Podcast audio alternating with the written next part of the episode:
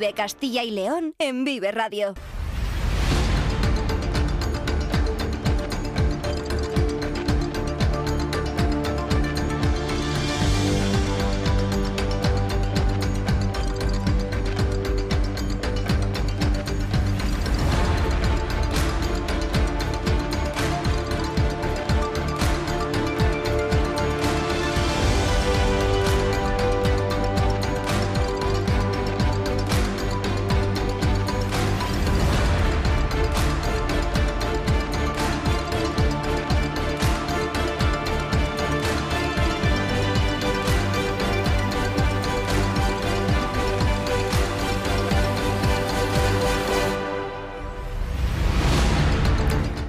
Saludos, muy buenas tardes, eh, bienvenidos, bienvenidas a un programa especial de Vive Castilla y León. Hoy con eh, Fitur, la Feria Internacional de Turismo que se está celebrando en el pabellón número 9 de IFEMA, en eh, Madrid, en ese recinto ferial madrileño donde les vamos a trasladar en directo todo lo que está aconteciendo en este día que está dedicado a Castilla y León, en esta importantísima feria de turismo a nivel eh, internacional.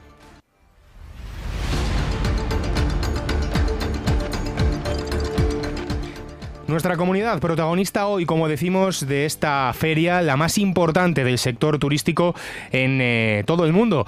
Y para conocer todos los detalles nos pueden escuchar como siempre a través de la FM, los distintos diales provinciales de Vive Radio en nuestra página web www.viveradio.es, en las plataformas de streaming y podcast y en las redes sociales de Vive Radio. Todo ello con el sonido perfecto del que nos proveen cada día nuestros técnicos Ángel de Jesús y Carlos Monsal.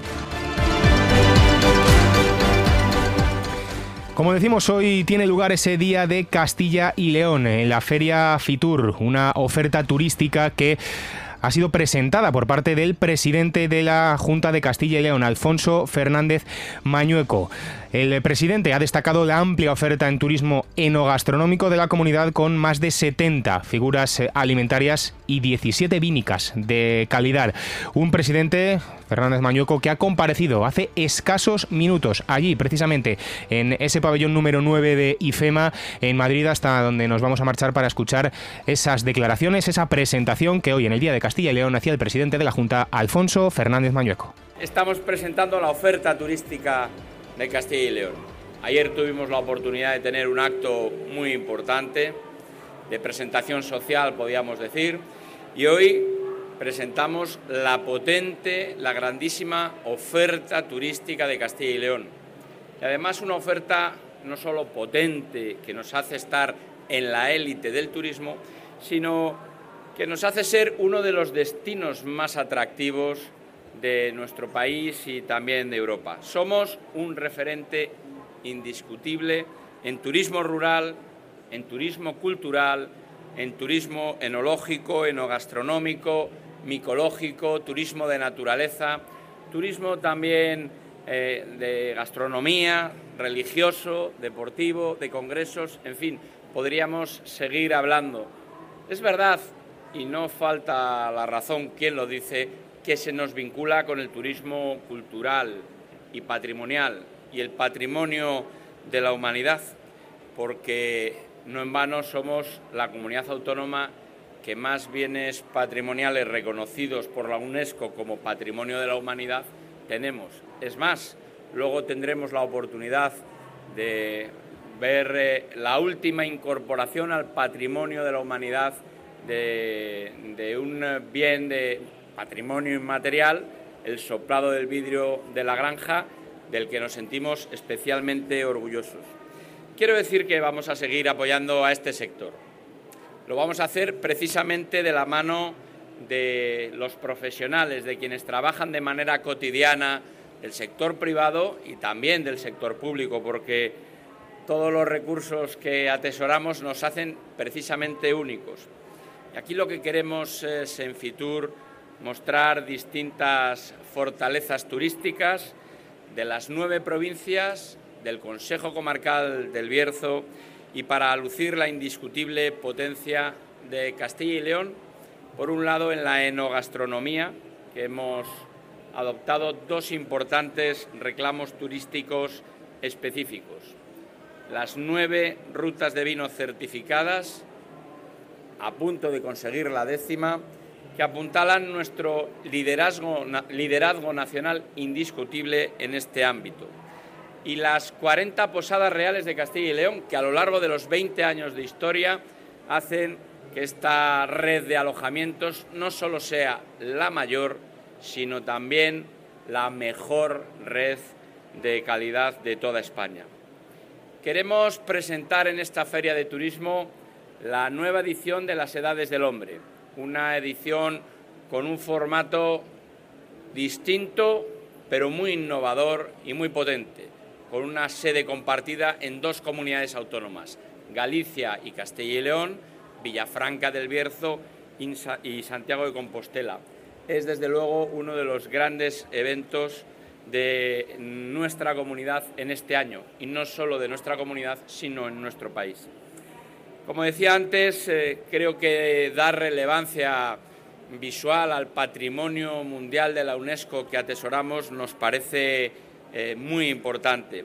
Y el soplado del vidrio, luego tendremos la oportunidad a quienes, eh, bueno, al maestro de la Real Fábrica de Cristales de la Granja de San Ildefonso, también agradezco la presencia de los representantes de la Real Fábrica, tendrá la oportunidad de hablar. Creo que es importante hacer gala de lo que ofrecemos y la visualidad de este stand, el espacio abierto de nuestro stand, hace que se vea desde lejos y también desde cerca. Me parece muy importante. ¿Y qué es lo que hacemos en Castilla y León entre todos? Crecemos en pernoctaciones, crecemos en viajeros.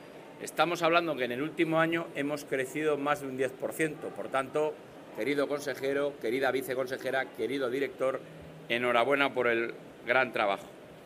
El gasto turístico en el 2023 se acercó a los 2.600 millones de euros anuales aproximadamente, con un incremento también en torno a un 20%, exactamente el 18%, superando los mejores datos de toda la serie histórica.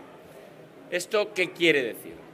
Quiere decir que somos un destino turístico en alza, buscado por viajeros nacionales, por viajeros internacionales y consolidamos nuestro liderazgo en turismo rural ya por cinco años consecutivos. Y todo ello eh, contribuye a la creación de actividad económica, a la generación de riqueza y, por supuesto, a la creación de empleo.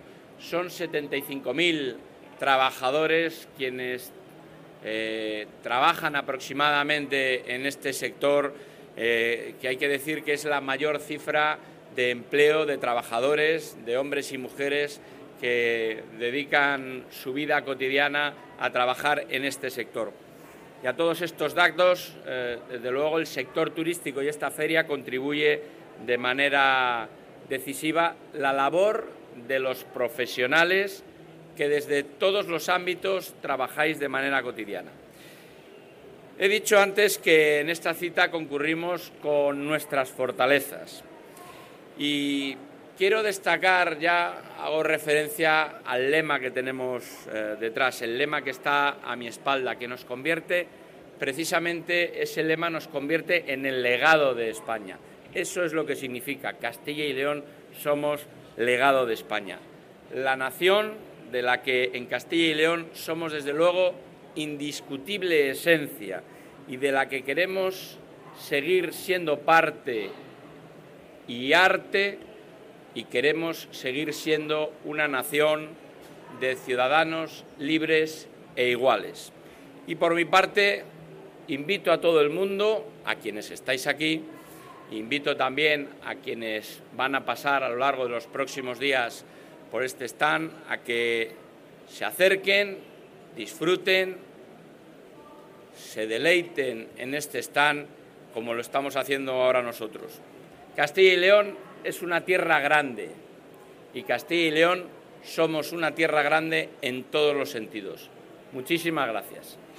Bueno, pues ese, como decimos, es el eh, discurso que acaba de pronunciar hace escasos minutos el presidente de la Junta de Castilla y León, Alfonso Fernández Mañueco. Ya lo hemos escuchado, sobre todo destacando a Castilla y León como destino líder en turismo enogastronómico a nivel ya no solo nacional, que por supuesto también, sino a nivel eh, internacional, con esas rutas que están ya puestas en marcha, con la novedad de una nueva que se va también a implementar próximamente y esas eh, denominaciones de origen que siempre están con eh, Castilla y León posicionándola en lo más alto del panorama en el mundo enogastronómico. Además, esas eh, posadas reales y toda la, por supuesto, oferta turística que presentan también las diferentes provincias de Castilla y León, las nueve que están representadas en ese stand de la Junta de Castilla y León, en ese pabellón 9 de IFEMA en eh, Madrid. Así que vamos precisamente a pulsar ahora mismo cómo está el ambiente en ese recinto, en ese pabellón 9, como decimos, de IFEMA, donde se encuentra nuestro compañero Daniel González. Daniel, ¿qué tal? Cuéntanos cómo está la cosa por allí. Buenos días. Muy buenas, pues aquí estoy en pleno centro del stand que Castilla y León tiene en el pabellón 9 de IFEMA. Se nota además que es hora punta porque aquí no cabe ni un alfiler ya y es que dentro de unos minutos comenzarán las presentaciones de las promociones turísticas de varias provincias y ciudades de la región, como son la provincia de Ávila que llega aquí con el proyecto Stellarium que nace con vocación de convertir a la provincia abulense en referencia, en referencia internacional de astroturismo. También tendremos a la ciudad de Salamanca y a su provincia que hará hincapié en su recurso turístico estrella de los últimos años, como es el Camino de Hierro. Y cerrarán las presentaciones de esta jornada el Bierzo, que destaca con la celebración este año de la exposición temporal de las edades del hombre en Villafranca del Bierzo, compartida esta vez con Santiago de Compostela. Y también habrá espacio, por ejemplo, para Medina de Pomar, que quiere enseñar su historia a través de su patrimonio, o el nuevo, o el nuevo Patrimonio Mundial de la UNESCO, el soplado de vidrio. En resumen, una jornada intensa la de hoy, que ha inaugurado el presidente de la Junta de Castilla y León, Alfonso Fernández Mañueco, y que será intensa también para nosotros, pues por nuestros micros pasarán a lo largo de esta tarde numerosas personalidades que tienen mucho que contar de nuestro potencial turístico. Pues eh, muchas gracias eh, Dani por ese ambiente que se está viviendo ahora mismo en eh, ese pabellón de donde la Junta de Castilla y León tiene ese stand donde las nueve provincias, como decimos, están representadas y donde se encuentra, por supuesto, todo el equipo de Vive Radio, de Vive Castilla y León con eh, nuestro compañero Dani González, al que ya hemos escuchado, y también con el resto de equipos comandados por eh, Iván Álvarez, por Carlos Tabernero y también, por supuesto, por el resto de, compañeros de todos los puntos de Castilla y León también que están eh, realizando un excelente trabajo allí en Fitur y que vamos a ir escuchando también próximamente durante estos próximos minutos en este programa especial aquí en Vive Castilla y León. Vamos a comenzar el repaso por algunos algunos de los eh, puntos claves de Castilla y León que, como decimos, se están promocionando en esta importante Feria Internacional de Turismo. Y vamos a comenzar precisamente por eh, la provincia de Soria, porque nuestro compañero Iván eh, Juárez tiene allí a una protagonista. Iván, ¿qué tal? Muy buenos días. ¿Qué tal compañeros? Pues Soria tiene un lugar de privilegio también en el espacio de la Junta de Castilla y León. Viene además con los recursos eh, tradicionales, naturales, patrimoniales, monumentales, como no, gastronómicos, que os voy a contar, eh, compañeros del Torreno de Soria, pero es que además trae novedades a esta feria internacional de turismo para convertirse, yo creo que ya lo va siendo en determinados sectores referencia. Nos encontramos con Elia Jiménez, que es alcaldesa de Olvega, enclave industrial por excelencia eh, de la provincia de Soria, situada a los pies del magnífico Moncayo, pero es que además es diputada provincial de turismo es su primera Feria Internacional de Turismo. Elia Jiménez, jornada de viernes. ¿Qué balance hacemos de estos días? ¿Era como lo esperabas? Eh, ¿Qué te está pareciendo Fitur? Eh, mucho trabajo por delante y todavía queda, ¿eh? Pues sí, muchísimo trabajo. No puedo comparar con, con otras ferias, pues porque para mí es la primera, pero vamos, lo que hemos vivido hasta ahora, la verdad es que es impresionante la cantidad de turistas que se acercan aquí a a nuestros, a nuestro stand, ya no solo turistas, sino también profesionales del sector del turismo, pues pidiendo información o ofreciéndonos productos para poder eh, nosotros también poder eh, ofrecer a nuestros, a nuestros visitantes o a, todo aquel que quiera venir a disfrutar de nuestra provincia. Sin duda, es un ir y venir este stand de turistas, eh, algunos que ya conocen previamente, obviamente, la provincia de Soria y que quieren profundizar, entrar más en detalle, y otros pues que pasan por aquí, les sorprende lo que ven, ven Soria y tal vez están dispuestos a conocerla por primera vez. Se van a encontrar con nuevos recursos como esa Soria estrellada y os voy a explicar por qué. Porque Soria este jueves recibía ese sello de reserva Starlight que entrega la fundación del mismo nombre y además, Elia, véndemelo tú, eh, porque tenemos el privilegio de ser los primeros. Sí, somos la primera provincia que ha recibido el reconocimiento Starlight. Esto quiere decir que, bueno, pues que no solamente es una ciudad o un municipio, sino toda la provincia ha hecho un esfuerzo extraordinario cambiando eh, cerca de 28.000 luminarias en toda la provincia, en todos nuestros municipios y bueno, en, bueno concretamente 240 municipios en los que se ha actuado. Eh, esto permite el ahorro de 3,6 millones de euros en las facturas energéticas, pero ya no solamente por eso, sino que esto nos va a permitir que nuestros eh, cielos estén pues muchísimo más limpios y podamos disfrutar de esas estrellas y de la claridad de nuestros cielos. Eh, cada vez son más los turistas que se dedican eh, a, observar eh, o, que les encanta la astronomía. ¿no? Y bueno, pues desde aquí vamos a poder ofrecer todo este tipo de, de productos y ya no solamente con un buen cielo, sino que también pues contamos pues con un observatorio en Borovia que nos van a dar todo tipo de explicaciones con guías astronómicos eh, cualificados para poder hacer todo este tipo de actividades y por supuesto también tenemos un premio, al, a, un reconocimiento al, alojamiento astrológico, o sea, relacionado con el astroturismo, eh, que es eh, Muriel, el Muriel, el, el, Hotel del Cielo. Ha habido un trabajo previo, el trabajo durante la feria, que es el que estamos viviendo estos días, y luego hay un trabajo posterior, porque aquí se establecen muchos contactos, ¿no? Sí, eh, a ver, yo como ya he dicho es la primera vez que me, que me toca dirigir o ver más de cerca una feria, pero sí, sí, son muchos los contactos que, que aquí se, se, hacen y para luego pues, poder llevar a buen puerto todas las actuaciones que hay que llevar. Viene Jiménez, diputada provincial eh, de Turismo, también alcaldesa de Olvega. Mucho ánimo porque estamos en el ecuador de esta feria y todavía queda trabajo por delante y sobre todo para ese trabajo posterior y todo el año, ¿no? Para seguir ofreciendo y pensando también eh, novedades. Muchísimas gracias. Sí, hay que seguir trabajando y ver cómo podemos sorprender al turista, así que seguiremos en ello y apostando por, por todo el patrimonio y toda la riqueza que Soria tiene.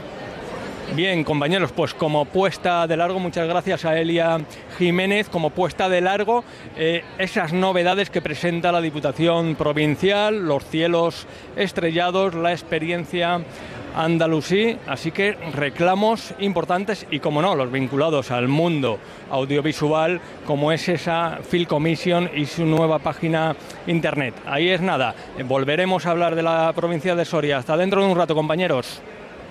Pues hasta dentro de un rato, Iván eh, Juárez. Evidentemente que sí, vamos a volver a hablar de la provincia de Soria, como decimos, la primera con ese reconocimiento Starlife, tan y como nos contaba Elia Jiménez, alcaldesa de Olvega y diputada provincial de Turismo.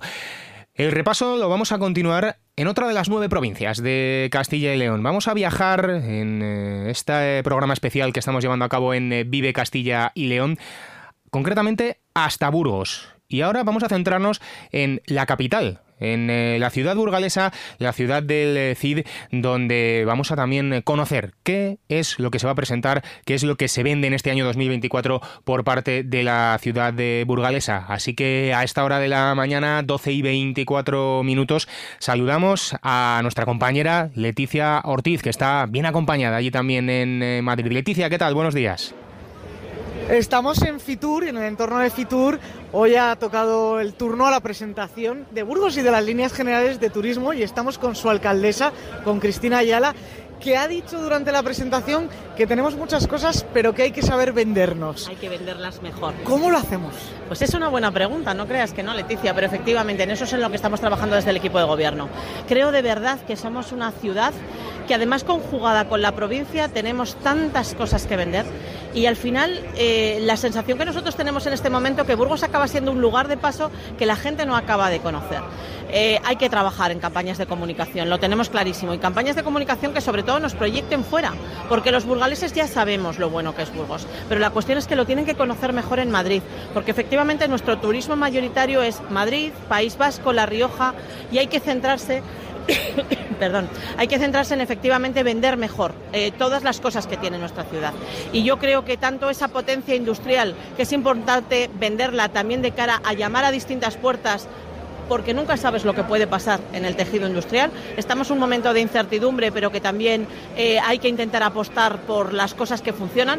Burgos funciona en lo industrial, pero desde luego en lo cultural y en lo patrimonial es la otra pata definitiva, el otro eje de desarrollo de la ciudad a medio plazo. Y bueno, pues yo creo que lo que tenemos son muchas cosas que vender, antes lo comentábamos en la intervención, y lo que tenemos es que, esforzarnos pues, en venderlas mejor. En esta intervención se ha hablado y se ha dado muchas vueltas a esa palabra renacer. Eh, ¿Cómo se os ocurre eh, esa manera de, de, darle la vuelta para esa capitalidad europea y hablar de renacimiento? ¿Qué le hace falta a Burgos para renacer? Bueno, pues efectivamente todos los que nos oyen en Vive nos recordarán muy bien ese proyecto de capitalidad europea de 2016, ese, ese proyecto de revolución, ¿no? ¿Cómo caló en la población? Bueno, pues nosotros tenemos, no estamos más que empezando, porque en realidad para el 31 tenemos todavía camino, pero no estamos más que empezando, pero lo que es fundamental es que efectivamente ese concepto acabe calando lo mismo que caló aquel concepto de revolución. ¿Qué necesitamos para eso? Pues primero decir a los burgaleses que nos volvemos a presentar porque estamos convencidos que es una apuesta que puede ser ganadora. Y en la segunda parte lo que necesitamos decirles es que la cultura va a ser un eje fundamental de transformación de la ciudad y de desarrollo de la ciudad, independientemente de que lleguemos o no a 2031. Es decir, la cultura tiene que ser un medio para prosperar, que además vamos a intentar conseguir con el mejor proyecto posible Burgos 2031? Pues efectivamente. Y efectivamente ese proyecto está basado en esa palabra renacimiento, porque fija muy bien ese concepto, pues lo que estábamos comentando, ¿no? Cómo Burgos quiere renacer, cómo Burgos quiere potenciarse mejor como ciudad media. Creo que eh, tenemos que seguir trabajando en atracción y en retención de talento, es un tema que tenemos muy claro y para eso tenemos que, te decía antes, comunicar mejor los atractivos que tiene nuestra ciudad. Burgos renace en un momento determinado en el siglo XV y en el siglo XVI y lo que queremos es dar esa media vuelta de tuerca y decir, ahora es el momento otra vez de tomar fuerza, de tomar impulso y renacer para un proyecto a medio plazo de ciudad que tiene como eje principal la cultura y el otro es el industrial. En esto del Renacimiento se han presentado también esas rutas del Renacimiento ¿Cuándo van a poder disfrutarlo tanto los burgaleses como todos los castellano y leoneses que nos están escuchando y nos visiten? Sí, pues la verdad es que va a ser muy pronto. En realidad estos son ejes que ya se van a poner en los próximos meses en funcionamiento. O sea que estas rutas, que efectivamente no es lo que uno espera normalmente y de lo que se acuerda de Burgos, pues es de la Catedral, del Camino de Santiago, de Atapuerca. Entonces lo que queríamos también es ampliar la oferta y saber que en la época del Renacimiento pues también hay muchas cosas muy importantes en Burgos de las que hablar. El Palacio de Castilfalé, por ejemplo, es un sitio maravilloso. El Hospital de la Concepción, que está esperando una reforma desde hace tiempo, pues también es otro sitio maravilloso. Yo creo que hay un montón de hitos que efectivamente están a este y al otro lado del río y que la Casa Miranda, pues que efectivamente hay que poner en valor. Otra de las grandes apuestas del ayuntamiento y de Burgos provincia también es la gastronomía. ¿Cómo salimos del tópico de cuatro cositas que tenemos en Burgos. Si es que fíjate, yo es que creo que no creo que haya que salir del tópico. Ayer entre el equipo de colaboradores más inmediatos cuando hablábamos de Fitur y de Madrid Fusión, que sabéis que es pues como lo siguiente y lo inmediato, pues eh, hablábamos de, fíjate, un menú de morcilla, lechazo, Rivera y Chevalier, que es el pastel. Es que no te hace falta más, es que es totalmente así. Entonces, bueno, pues yo creo que lo que tenemos es que eh, venderlo mejor. Nosotros estamos trabajando en un proyecto que en estos presupuestos del 2024 ya está contemplado en el presupuesto y que es precisamente pues para potenciar eso y hacer un centro enológico y gastronómico. Justo le comentaba antes a unos compañeros vuestros de los medios de comunicación que tenemos una reunión esta tarde con el alcalde de Logroño donde vamos a poner en común, queríamos tener reuniones bilaterales, no hemos podido tener todas las que queríamos porque para nosotros, por ejemplo, Valencia es otro objetivo capital, pero vamos a tener esta tarde, como digo, una reunión con el alcalde de Logroño y yo mm, quiero de alguna forma intentar que colaboremos en esa excelencia que tiene La Rioja, que es el vino Rioja, y esa excelencia que tiene Burgos y Castilla y León, eh, que es el vino de Ribera. Y yo creo que ahí podemos eh, obtener sinergias que sean beneficiosos para los dos. Y en fin, es transitar caminos conjuntos donde pueda haber sinergias, como por ejemplo puede ser en el vino. Nosotros, como te digo, estamos trabajando en un proyecto enológico y gastronómico que va a estar en lo que fue el asador de Aranda. Y yo creo que, en fin, ¿quién no le gusta beber y comer? Solo faltaba, además a estas horas en Fitur. Ha hablado de Valencia. Sí. ¿Relación con el CIF quizá? Sin duda, esa es el nexo de unión. Además, durante mucho tiempo en Valencia, o durante un tiempo en Valencia, ha habido pues un cierto complejo político por parte del anterior gobierno en eh, cuestiones como el CIF. Y no hay que olvidar que nunca podemos juzgar con los ojos del siglo XXI lo que pasó en el siglo XI. Es que es ridículo. Por lo tanto, eh, sí, el CID es, es, ese gran nexo de unión. Sabéis que además estamos medio hermanados, las falleras vienen en San Pedro, nosotros vamos en las fallas y en fin, yo creo que son lazos que hay que intentar reforzar, no solo en estos, sino también te diré que el puerto de Valencia se ha convertido en uno de los puertos que más mercancía mueve hacia China, también procedente de Burgos. Por lo tanto, son eh, temas que nosotros queremos hablar con la alcaldesa de Valencia y que queremos reforzar porque, insisto, esa proyección, esa hoja de ruta a medio plazo de ciudad, tiene que tener en cuenta nuestros dos ejes estratégicos, que son nuestros dos grandes valores, lo cultural y lo patrimonial y lo industrial. Y para acabar, también se ha hablado de potenciar la Semana Santa que es complicada en una comunidad como la nuestra. Pues sí, porque hay mucha y muy buena oferta. Lo comentaba ahora mismo en la intervención que, claro, hablamos de dos eh, grandes tótems como son la Semana Santa de Valladolid y la Semana Santa de Zamora. Pero yo creo que nosotros tenemos una Semana Santa por la que vamos a intentar apostar para que sea Semana Santa declarada de interés turístico internacional, porque tenemos cosas como el encuentro, como la procesión del encuentro, que es realmente diferente. Porque es verdad que al final la Semana Santa pues son los pasos en la muerte de Jesús, ¿no? Pero a, partir de ahí nosotros tenemos esa peculiaridad que es esa procesión del encuentro del Jueves Santo que es espectacular a los pies de la catedral. Y creo que nuevamente te digo lo mismo, tenemos que vender que tenemos ese elemento diferencial para atraer a gente a que venga a esa Semana Santa y pueda ver esa hermosura de ese momento del encuentro de Jesús y la Virgen en Semana Santa. Así que hay mucho que hacer y tenemos las pilas puestas para hacerlo pronto tienen las pilas puestas y además venden muy bien Burgos. Gracias, alcaldesa, por estar con nosotros. Gracias a vosotros y muy buenos días a todos los oyentes. Pues eh, muchas gracias, por supuesto, tanto a la alcaldesa de Burgos, a Cristina Ayala, como a nuestra compañera Leticia Ortiz, que allí también eh, se encuentra al pie del cañón en eh, Fitur, en esta Feria Internacional de Turismo qué buena pinta. Por ahora todo lo que hemos ido escuchando por parte de Burgos, de la capital, y también en ese primer repaso que ya hemos hecho por la provincia de Soria. Así que todavía hay tiempo para conocer muchos más rincones de Castilla y León, que tenemos muchos y muy buenos en las nueve provincias. Así que enseguida continuamos con nuestro repaso a toda esa oferta que se está presentando durante estos cuatro días en ese pabellón número 9 de IFEMA, en esta Feria Internacional de Turismo, aquí en Radio, en Vive Castilla y León, en un programa especial que les estamos acercando desde Fitur. 12 y 33 de la mañana, hacemos una rápida pausa y enseguida estamos aquí con más asuntos. Vive Castilla y León en Vive Radio. Descubre Riaza, el tesoro escondido en la provincia de Segovia, un municipio rodeado de la belleza de la Sierra de Ayllón. Sumérgete en su patrimonio cultural con ermitas centenarias y una impresionante iglesia renacentista. Disfruta de su rica gastronomía y de la Ruta del Color, un recorrido excepcional por pequeños pueblos con encanto. ¿Y qué decir del Alledo de la Pedrosa y de la Pinilla? Ven a Riaza, tu aventura te espera. Guijuelo me gusta, la cuna del Ibérico me gusta. Todo un calendario de ferias y actividades te están esperando para que degustes el mejor jamón y productos ibéricos. En febrero, con las jornadas de la matanza típica, deleítate de la mejor opción de turismo gastronómico. Y es que Guijuelo es la villa donde disfrutar del sabor de la tradición. Guijuelo me gusta.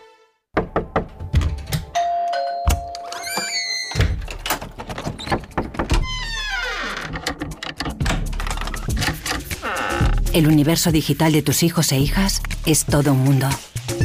Más puertas abres, más lo entiendes. Descubre cómo en FAD.es. Vive la música.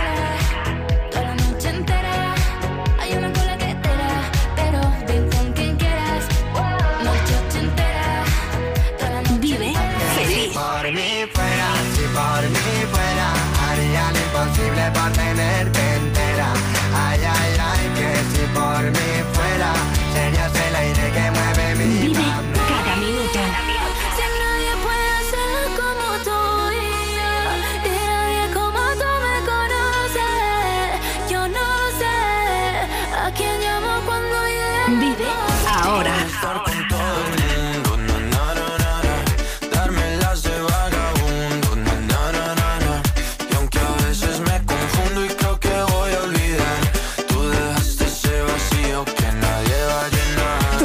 De siempre.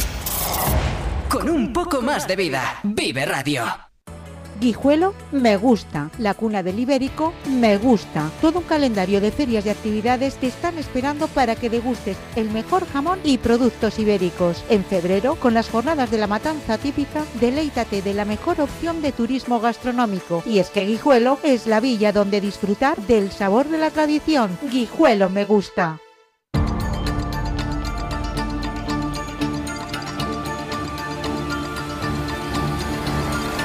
Vive Castilla y León en Vive Radio.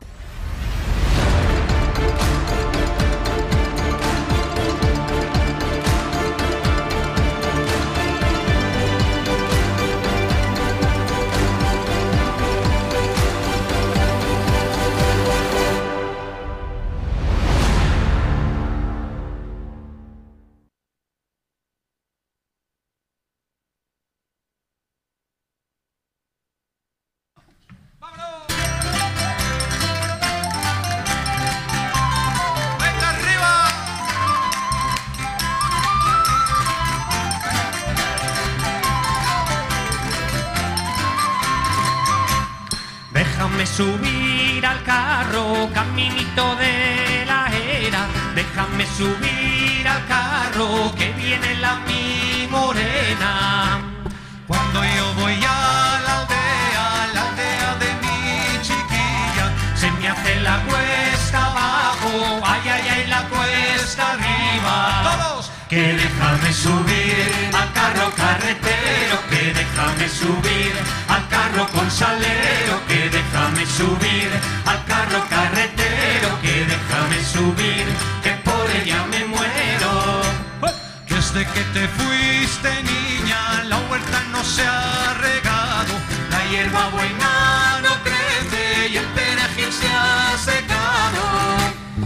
Pues eh, las Jotas Castellanas, desde luego otro de los eh, grandes patrimonios culturales de Castilla y León y que están eh, presentes en todas las provincias de nuestra comunidad y que también, desde luego, hay que poner en valor cuando hablamos de turismo, de cultura y de promoción de lo nuestro, de promoción de lo castellano y de lo leones.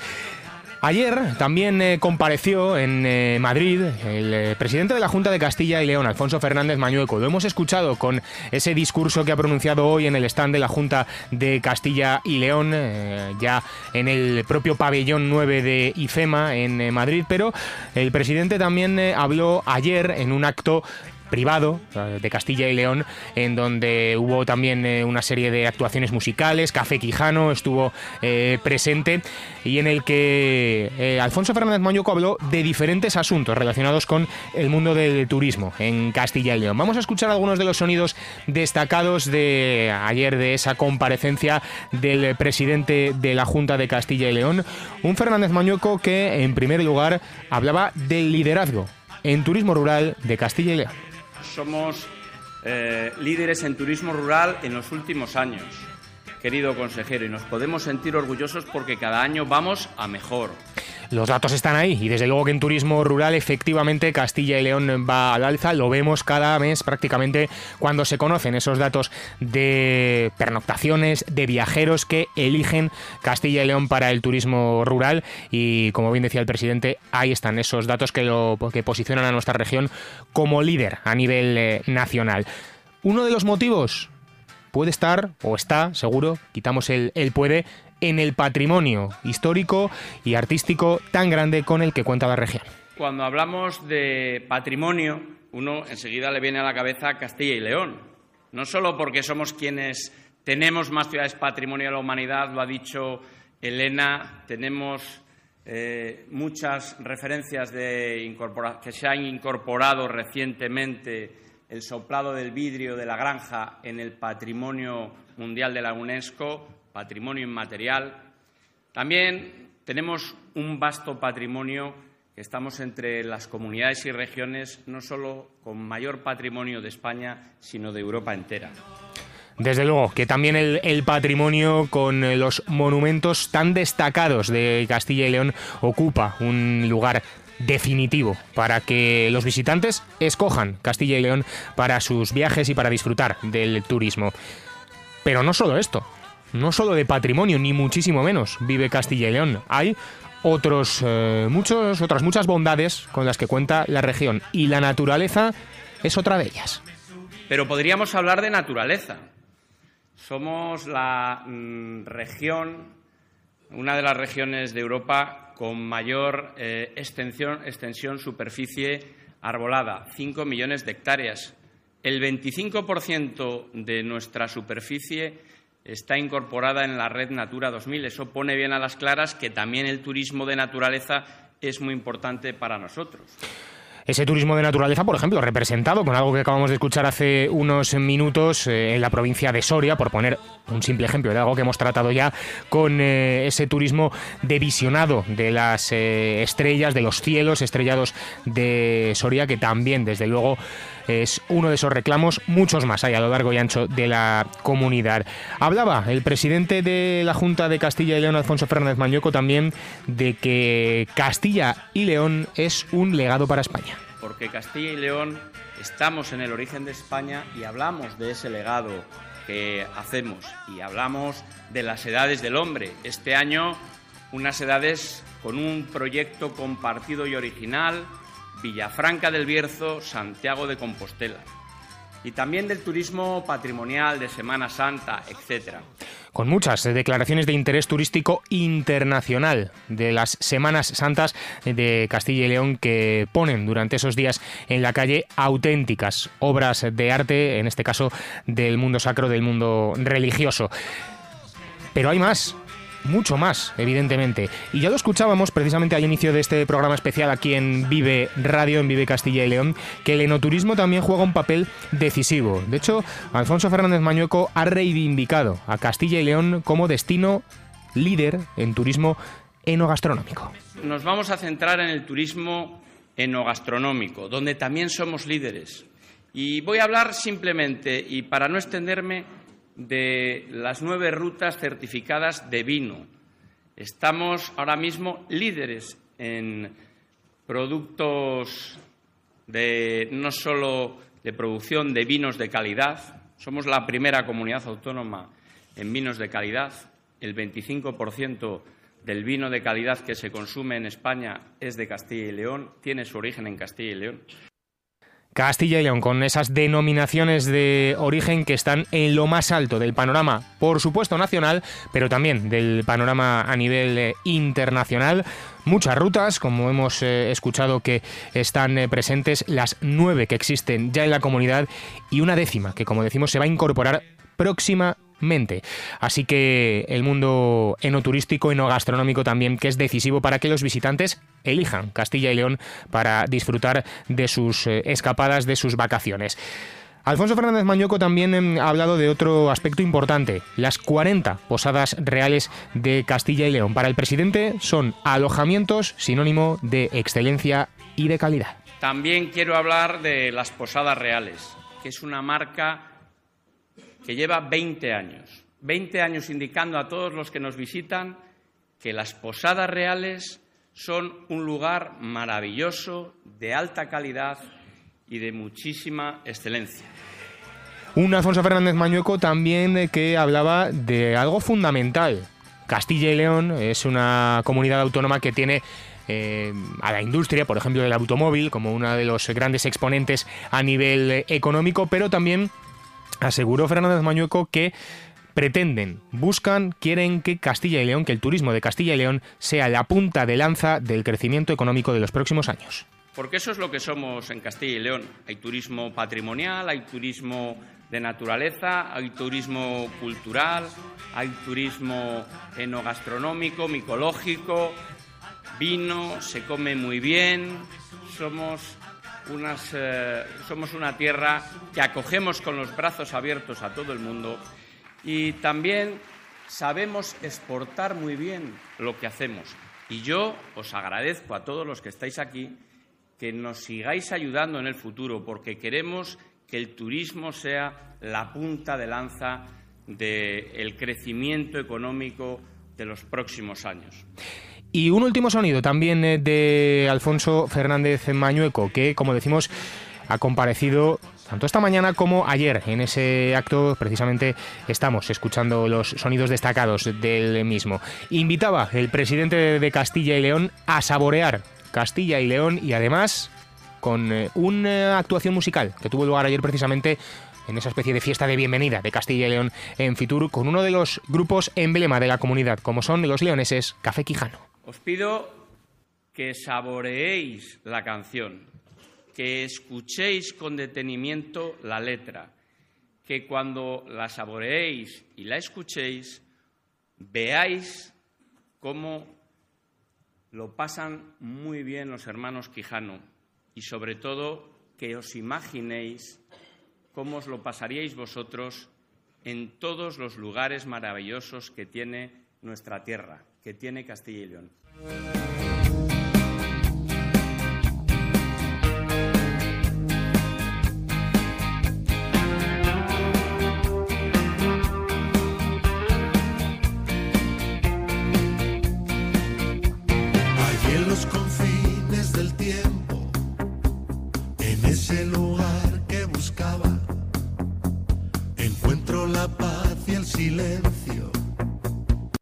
Nadie pregunta ni sabe de nada. Allí los azares no cuentan, los aires apenas se mueven, la mente se olvida de vueltas.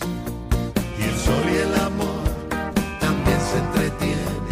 Allí es donde habitan quimeras, aquellas que nunca se sueñan,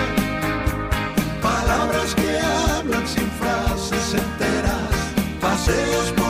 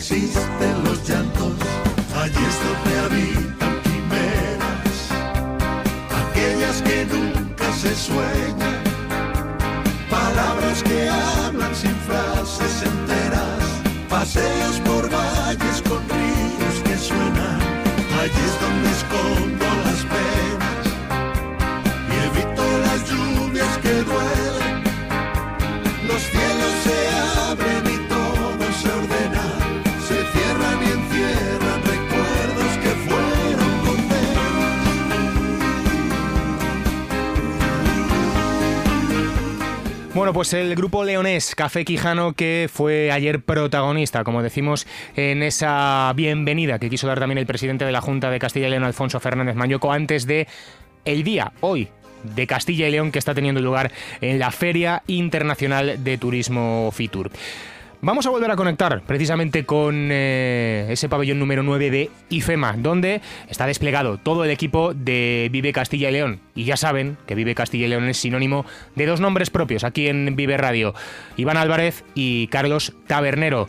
Carlos, Iván, ¿qué tal chicos? Buenos días. Hola Diego, ¿qué tal? Muy buenas. ¿Qué tal, Diego? Muy buenas tardes.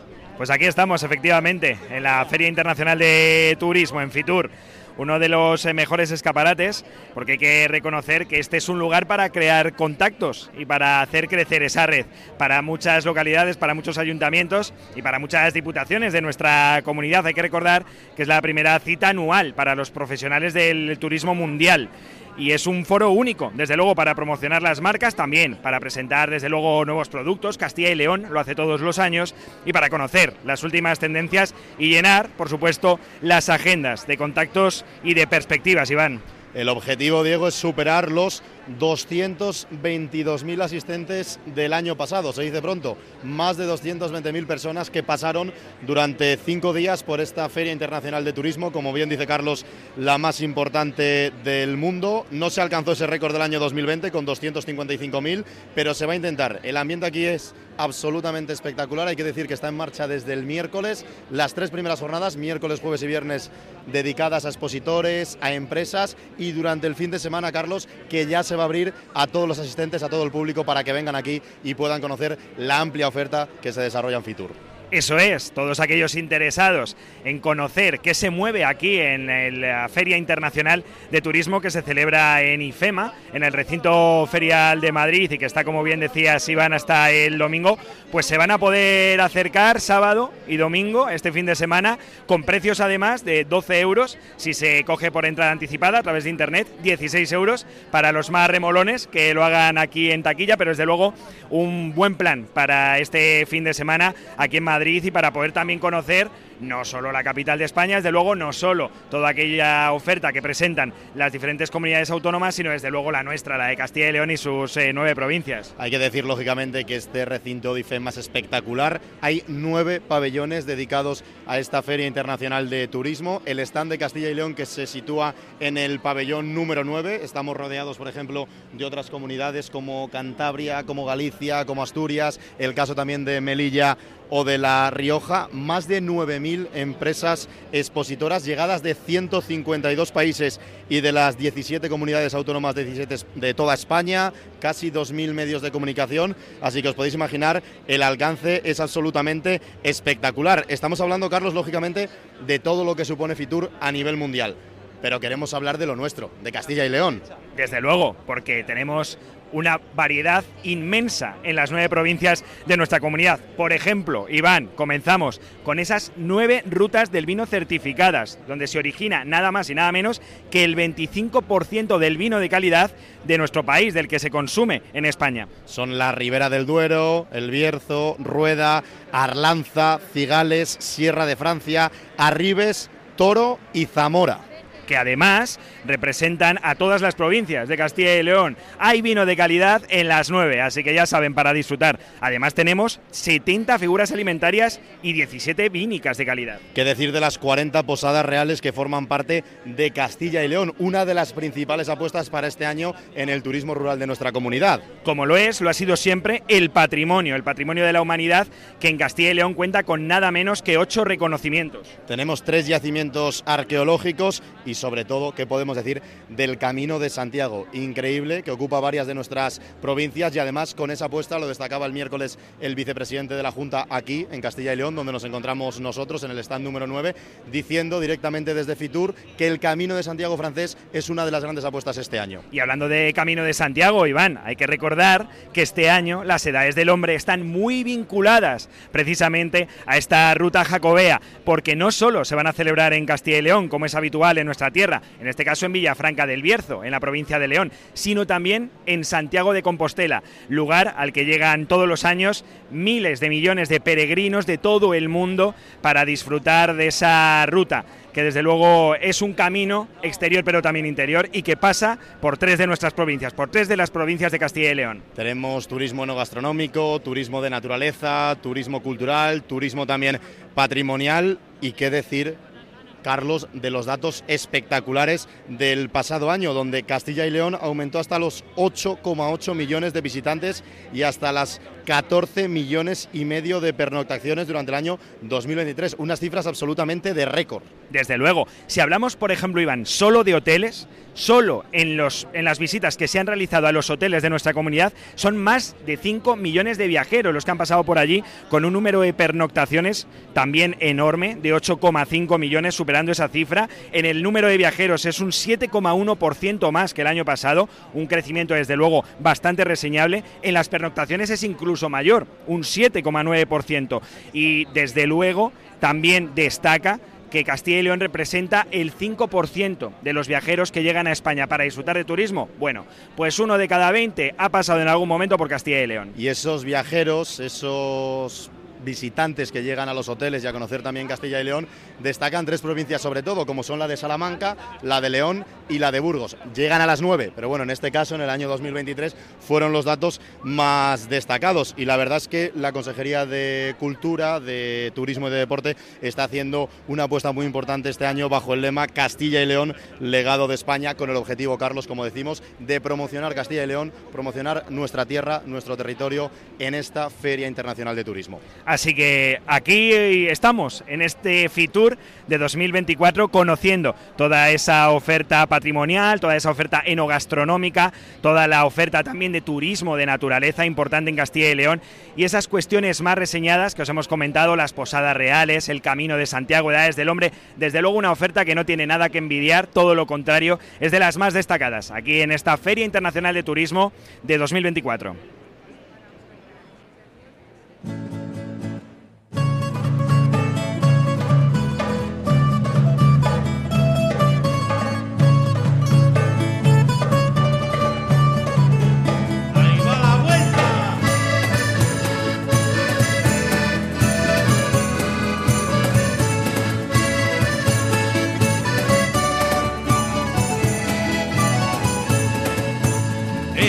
Se ha hundido un barco, en el mar se ha hundido un barco, y en el barco iba mi suegra. Por eso los calamares tienen la tinta tan negra.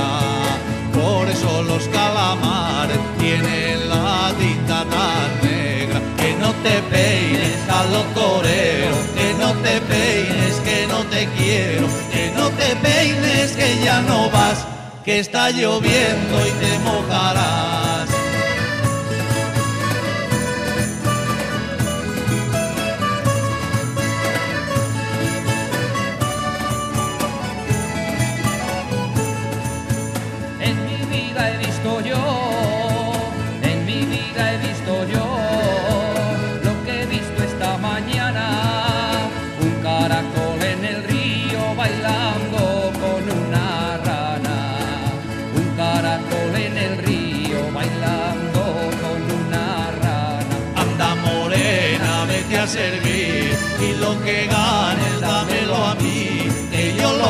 Gasto con mucho mimo en la taberna bebiendo vino. ¡Vámonos!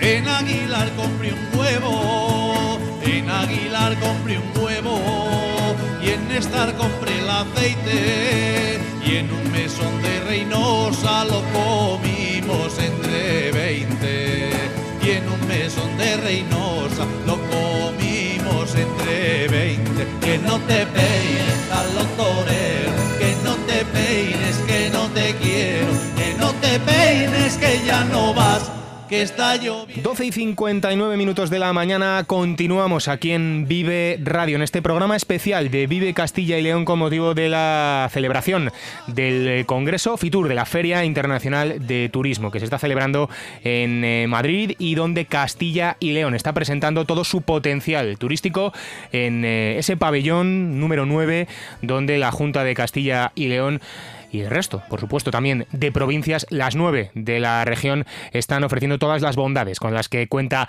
la comunidad autónoma castellano y leonesa.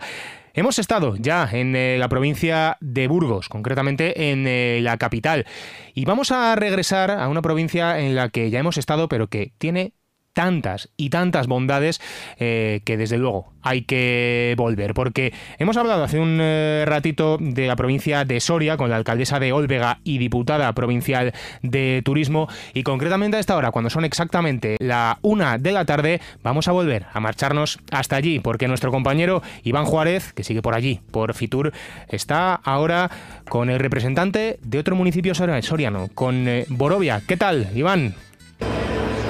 ¿Qué tal compañeros? Pues seguimos hablando de la oferta turística de Soria en esta Feria Internacional de Turismo. Hemos hablado antes de ese destino vinculado a la naturaleza y especialmente a ese que te obliga a mirar arriba a las estrellas. Y si hay un destino especial, singular eh, por excelencia, vinculado a lo Starlight, a los cielos, a las estrellas, a ese que pone en valor esos cielos despejados y tal vez eh, porque en Soria se hace de la necesidad virtud y el hecho de la ausencia de población, de la ausencia de industria, pues nos deja esos cielos libres de humo. Y en Borovia, que se sitúa al este de la provincia, en la zona de influencia del Moncayo, eh, tenemos un observatorio astronómico que ha sido precisamente, y se presentaba ayer esos premios como parte del destino Starlight de Soria, ha sido premio Starlight, ese observatorio en la modalidad de astroturismo. Nos acompaña su alcalde José Javier Gómez. ¿Qué tal? Muy buenos días. Hola, ¿qué tal? Buenos días. Bueno, una jornada emotiva la de ayer, porque bueno, emotivo fue el pasado mes de octubre cuando recogisteis ese premio de astroturismo en la modalidad de astroturismo en el Observatorio de Borovia, pero también aquí en Fitur con esa puesta de largo, con la Diputación, con ese sello Reserva Starlight, también con el Hotel El Cielo de Muriel. Bueno, pues eh, por todo lo alto, ¿qué tal está el observatorio, el castillo de Borovia? Eh, ¿Qué visitas tiene? Cuéntanos. Bueno, el Observatorio Astronómico de Borovia lleva 21 años ya ejerciendo el astroturismo y la difusión, la divulgación de la astronomía y de la didáctica de la astronomía eh, en Soria, en la provincia de Soria. Fue un proyecto absolutamente innovador, no había otro proyecto, otro centro igual en toda España, abierto al público, con un telescopio muy, eh, muy potente. Hemos tenido que cabalgar durante muchos años eh, a trancas y barrancas, también es cierto, primero con una empresa eh, privada de chicos del pueblo, ahora con gestión directa, pero la verdad es que mm, los premios fueron algo muy bueno porque es el reconocimiento a, tanto esfuerzo de tanto tiempo que un pueblo como Borovia haya hecho de un, de, un área del turismo, que es el astroturismo, que ahora por fin eh, pues parece que la provincia de Soria pues lo va a reconocer porque al fin y al cabo eh, surgió también de este, este certificado de reserva Starlight surgió del observatorio de, de Borovia la iniciativa de que la Diputación verdaderamente se, se mojara en esto junto con otros grupos de gente como Astrotiermes y demás que estaban en un grupo que se llama Soria Estelar que tiene una página web promocionando esto. Finalmente, porque hay técnicos en la Diputación que sean verdaderamente entusiastas del proyecto, se ha conseguido que toda la provincia de Soria, no solamente Borovia, que tiene el certificado de Starlight, o Muriel, que tiene el certificado de Starlight, que toda la provincia de Soria tenga este certificado de reserva Starlight, lo cual también, lógicamente, eh, somos ¿qué, qué, recursos hay en la provincia que, singulares, en, ¿no? Singulares en relación con esto, pues Borovia, porque digamos, tenemos la experiencia, queremos aportarla queremos que la Diputación nos aproveche porque hay que hacer actividades. Bueno, pues ese recado a la Diputación Provincial. Os apoya la Diputación. eh, recientemente, creo que ayer, eh, firmabais un convenio también vinculado a ese observatorio, ¿no? Importante también, como no, el apoyo de las administraciones. Eh, sí, porque nosotros tuvimos eh, el- el- eh, un, el- un premio tremendo, que es un premio, pero que es que viene cargado de un pan debajo del brazo, que es el Plan de Sostenibilidad Turística en Destino, Bolovia, Cielo y Naturaleza, con 1.440.000 euros de inversión que vamos a ejercitar. Entonces ahí precisamente lo vamos a centrar en su mayor parte en lo que es proyectar mucho más, dar un salto cualitativo más importante en relación con el astroturismo, con ese planetario que nos va a permitir desestacionalizar la oferta y que va a ser un centro para que sea aprovechado también por la Diputación de Soria, por toda la provincia y que además es centro de entrada eh, como será. eh, seguramente el motivo de que si ahora nos visitan dos- 2.500, 3.000 personas, pues se multiplique por tres o cuatro seguramente y aprovecharse toda la provincia. Bien, pues vamos a conocer un poquito más ese observatorio, el castillo de Borovia, y lo hacemos, eh, pues aparte del alcalde, que ya ven que sabe mucho eh, de esta instalación, de una instalación, una infraestructura eh, pionera que nos invita a contemplar las estrellas de Soria al universo con Alberto Jiménez, que es técnico contratado por la Diputación, que pasa mucho tiempo allí. Eh, Cuéntame, ¿cómo son las visitas? ¿Llama gente interesándose? ¿Cuándo es la mejor época para ir a este observatorio? Sí, bueno, eh, épocas buenas son todas, ¿eh? porque el cielo lo que tiene es que cada estación del año tenemos un cielo diferente, un firmamento. Si queremos ver determinados objetos hay que venir en una estación concreta. Por ejemplo, ahora mismo tenemos la gran nebulosa de Orión que se ve ahora en invierno, pero dentro de un par de meses dejaremos de tenerla en observación. Entonces, eh, lo que es el, cielo nos ofrece un programa muy completo, estacional, cada estación, ya digo, con unos objetos muy determinados y, por tanto hay un- una variedad eh, pues a la hora de hacer la observación. A nivel de visitas, bueno, pues el observatorio tiene pues mucha demanda. Realmente, eh, mm, fines de semana, prácticamente todos los fines de semana del año tiene demanda. El problema es que, claro, hay temporadas como en invierno que la meteorología condiciona mucho y como la actividad principal de momento ahora se basa en la observación por un telescopio, por un gran telescopio, hay que decirlo, que nuestro telescopio Coyote es una cosa, es un telescopio que se ven las cosas eh, fenomenal, ¿no? Entonces, bueno, pues eh, claro, precisamente por eso eh, ahora vamos a tener, eh, este, está el proyecto del planetario que se va a construir, que nos va, nos va a servir para paliar esos, esos días de nublado y no tener que suspender sesiones, que es lo que teníamos que hacer hasta el momento. ¿Cómo has dicho que se llama el telescopio, Alberto? El telescopio se llama Coyote. ¿Por qué Coyote? Bueno, pues la, la- la historia es un poco... Hay una canción aquí en Borovia que es no es típica del pueblo exactamente, es una canción mexicana, una ranchera que es... Dale, dale, cántala. Eh, le, le pinté un cuadro al coyote y me fui para la sierra. El coyote era un bandido, nacido allá por mi tierra. Lo conocí desde niño, fuimos juntos a la escuela. Y vamos a despedir con el alcalde de Borovia, eh, José Javier Gómez. Hay más destinos ¿no? en Borovia vinculados a la naturaleza, aparte de poder contemplar las estrellas rápidamente. Sí, precisamente el plan de sostenibilidad turística en destino pre- pretende potenciar, partiendo del astroturismo, para que todo aquel que acuda a Borovia puede- pueda eh, aprovechar muy bien la jornada o el tiempo que pueda permanecer. Tenemos otra serie de recursos que están en el plan, como es el aprovechamiento turístico de la laguna Gandalia, que es un paraje espectacular, mm, que an- antiguamente fue una mina de hierro, pero que es una laguna preciosa, muy bien conservada y que vamos a restaurar toda la, toda la zona. Bien, pues José Javier Gómez, Alberto Jiménez, muchísimas gracias a ambos. Ya lo veis, eh, compañeros. eh, Borovia, que para muchos será una gran desconocida en Castilla y León. Hay que destacar ese carácter, ese, un poquito solo me dice José Javier. Invitados quedáis para conocer Borovia y para ver las estrellas en el buen sentido, por supuesto.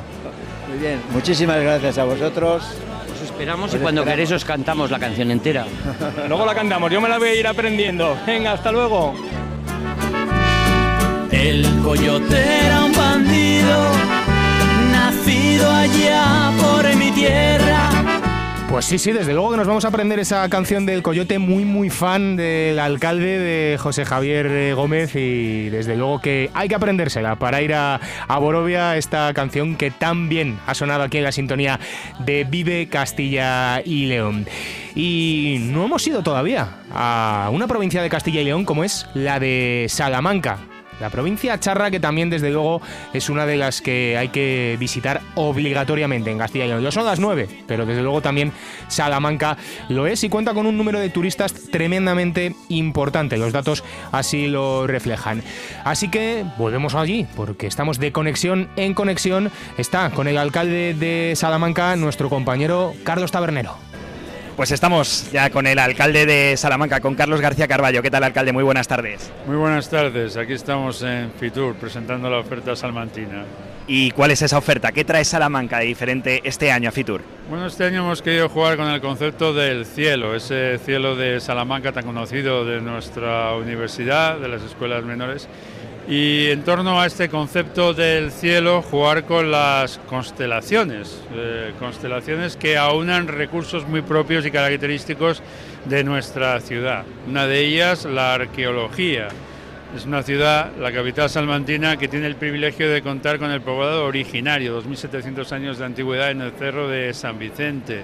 El botánico, la primera excavación arqueológica que se hizo en Salamanca para buscar los restos de Fray Luis de León. Todavía tenemos esperanzas de encontrarlos en algún lugar, sitios tan característicos como el Pozo de la Nieve. No había entonces frigoríficos, bueno, las neveras, la nieve de la sierra que se conservaba para poder a su vez conservar los alimentos en nuestra ciudad, centro de interpretación de las murallas, porque tenemos muchas murallas en Salamanca.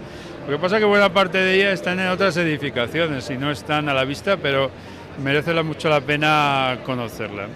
Además de la arqueología, estamos jugando también con el concepto de los jardines y de los huertos. Tenemos huertos históricos, huerto de Calisto y Melibea, el gran éxito del Parque de la Navidad durante este mes de diciembre que ha llenado nuestra ciudad, pero tenemos huertos nuevos, los más de 700 huertos urbanos y todo alrededor del río Tormes, con 13 kilómetros de riberas para el paseo de los salmantinos y también de las bicicletas.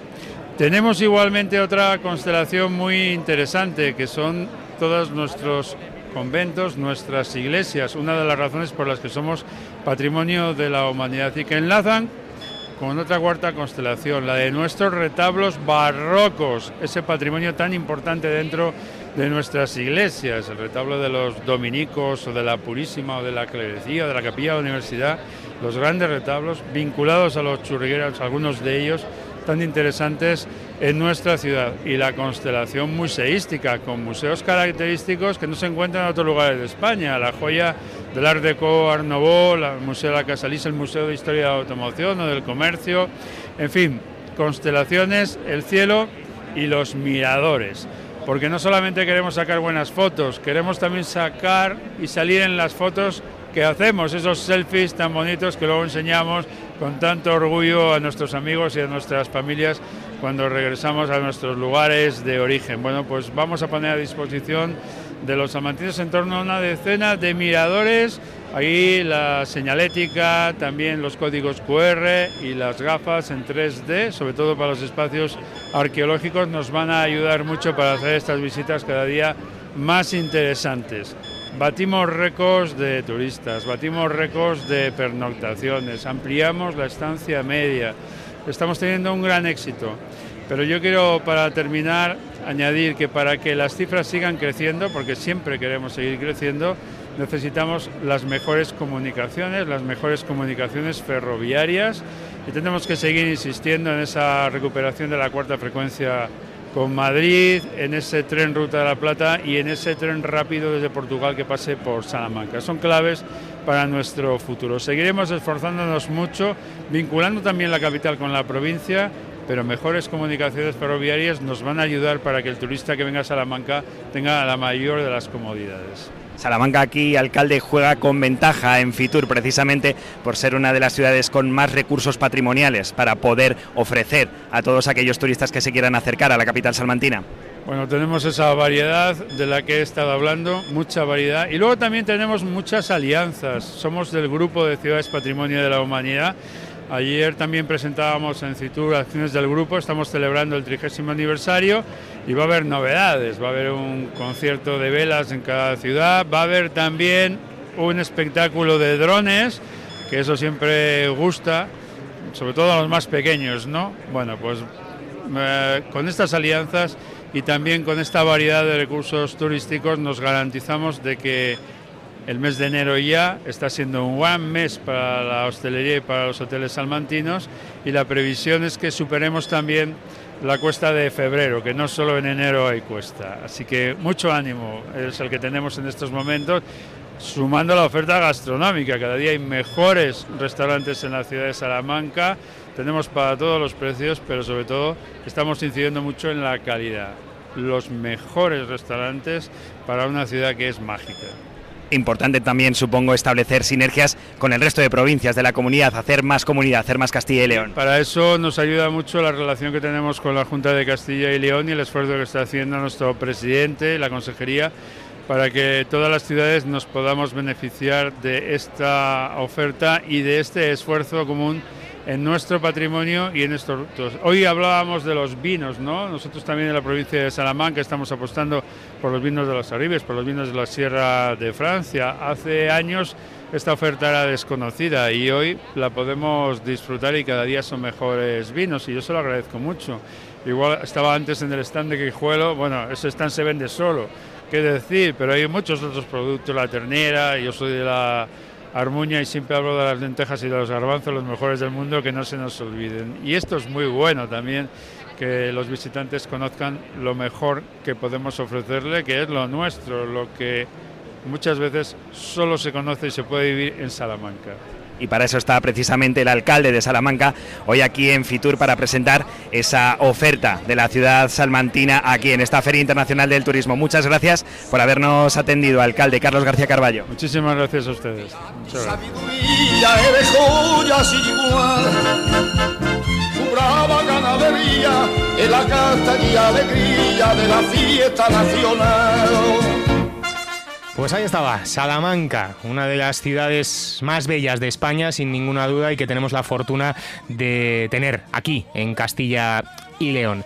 Y vamos a marcharnos también eh, a una provincia, ahora en concreto. Vamos a dejar capital, como es Salamanca, y marcharnos a la provincia, en este caso, de Palencia, que también cuenta con muchísimo patrimonio, muchísima naturaleza y la vamos a conocer de la mano de Daniel González, que está allí en Fitur de nuevo con eh, protagonista. Dani.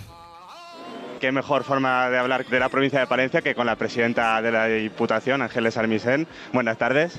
Pues muy buenas tardes y encantada de estar en una radio tan local, tan vinculada a lo que es la vocación de una diputación, que es el mundo local todas las horas seguidas.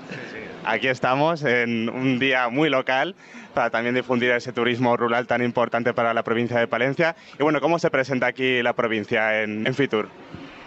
Pues se presenta con esa P de Palencia, con esa P de provincia, con esa P de patrimonio y sin duda alguna con esa P que marca un tipo de turismo ¿no? que queremos contar que es un turismo en que va dirigido y el protagonista son las personas.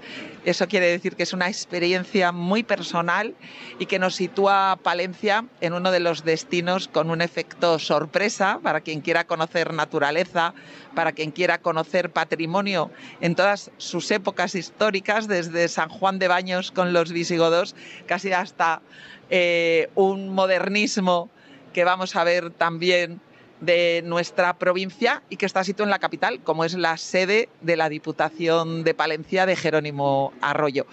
Toda esa historia de renacimiento, Camino de Santiago, románico, se puede ver en nuestra provincia y esta apuesta de la Diputación es la que está haciendo tener unos datos de turismo que en los últimos meses se han visto con esa evolución excelente, donde Palencia fue la provincia de España donde más crecieron las pernoctaciones en turismo rural en noviembre del 2023, con un incremento de más del 80% y con un número de viajeros ese mismo mes donde creció casi en un 50%. Por lo tanto, tenemos que seguir trabajando en esa dirección. Yo siempre digo que los datos nunca son triunfalistas, porque lo que queremos es que todos conozcan Palencia. Y venimos a contar este año con unos protagonistas eh, yo diría, importantes dentro del stand de la Junta de Castilla y León y que este año eleges patrimonio, pues eh, hemos tenido que hacer un gran esfuerzo por elegir. ¿no? Hay mucho donde elegir, sí. Hay mucho donde elegir. Pero hemos elegido algo que a veces no conocemos ni los propios palentinos. Y es una primera red social que hubo, yo siempre digo que el Camino de Santiago fue la primera red social de España, pero Palencia tuvo una también muy importante que fue la red de Cluny, los sitios cluniacenses que venían de Francia y que eran y venían y se distribuía toda esa cultura a través de los conventos, en este caso y monasterios cluniacenses. Si hablamos de Cluny y vamos a la abadía de Cluny, que es el origen de toda esta red social, la abadía de Cluny, para que nos hagamos una idea, era la iglesia más grande de Europa en ese momento, solo superada cuando se construyó San Pedro, el Vaticano. Y la abadía de Cluny, de esa abadía nace toda esa red de conocimiento que se extiende a través del territorio y del Camino de Santiago. Y Palencia puede decir que es ese cruce de caminos, porque somos la provincia con más sitios cluniacenses de España, Sanzoilo, Fromista, Nogal de las Huertas y en este caso Villalcázar de Sirga también. Y en esos monasterios entra la cultura, entra en este caso también la historia que viene de Francia y nosotros somos realmente el resultado de esas grandes redes sociales, aunque ahora veamos las redes sociales con un teléfono, antes se veía a través de los peregrinos y de las fundaciones de esos conventos. ¿no? Y Palencia y la Diputación está apostando por una candidatura UNESCO de sitios clunacenses, que es una candidatura europea. Y somos, en este caso, la única, por ahora, institución, eh, junto con la Junta de Castilla y León, que apostamos por apoyar la candidatura de sitios cluniacenses UNESCO de Europa.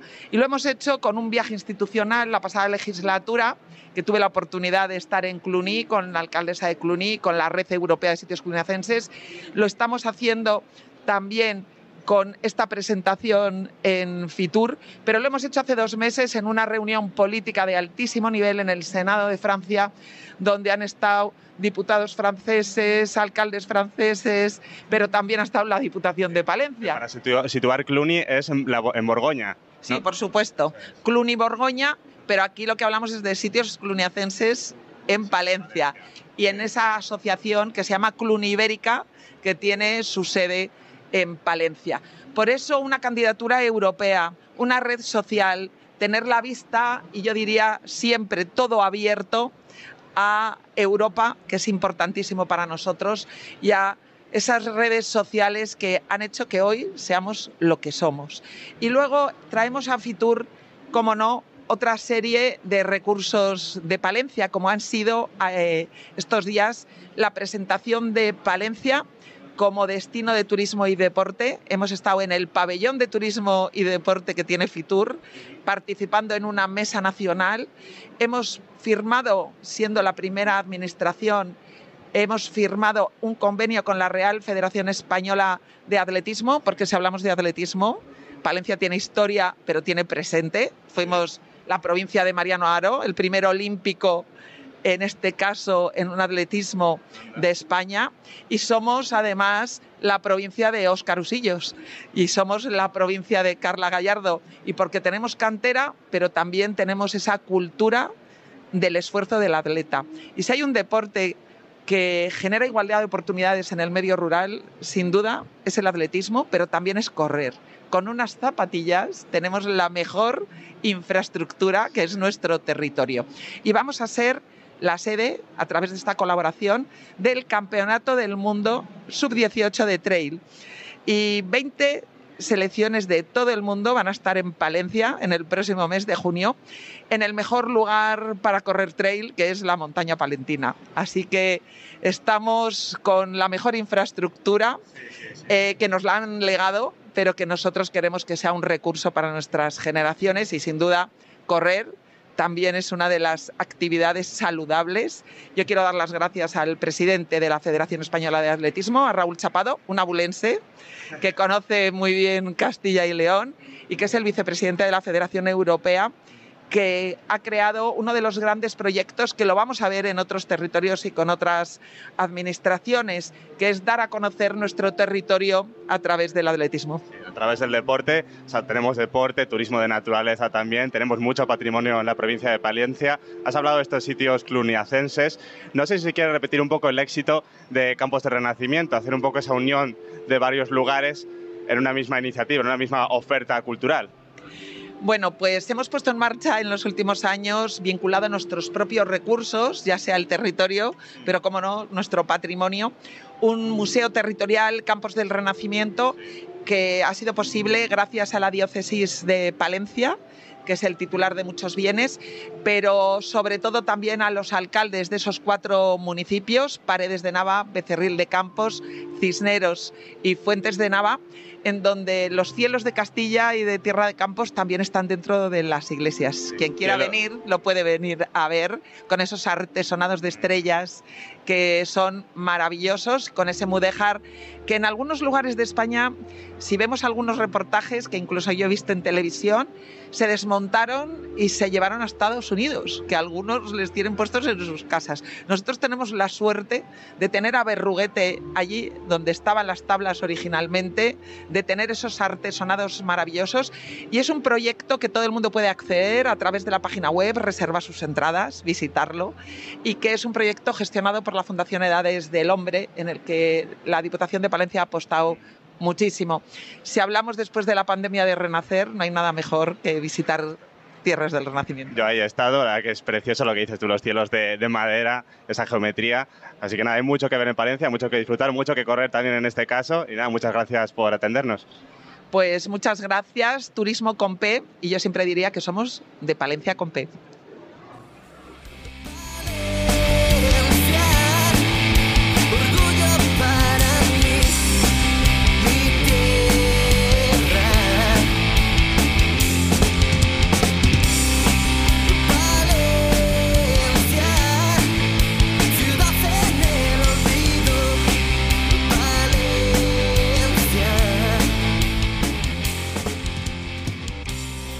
Bueno, Iván, y ahora precisamente vamos a hablar con uno de los principales responsables de toda la oferta turística que ha traído Castilla y León aquí a Fitur, ¿verdad?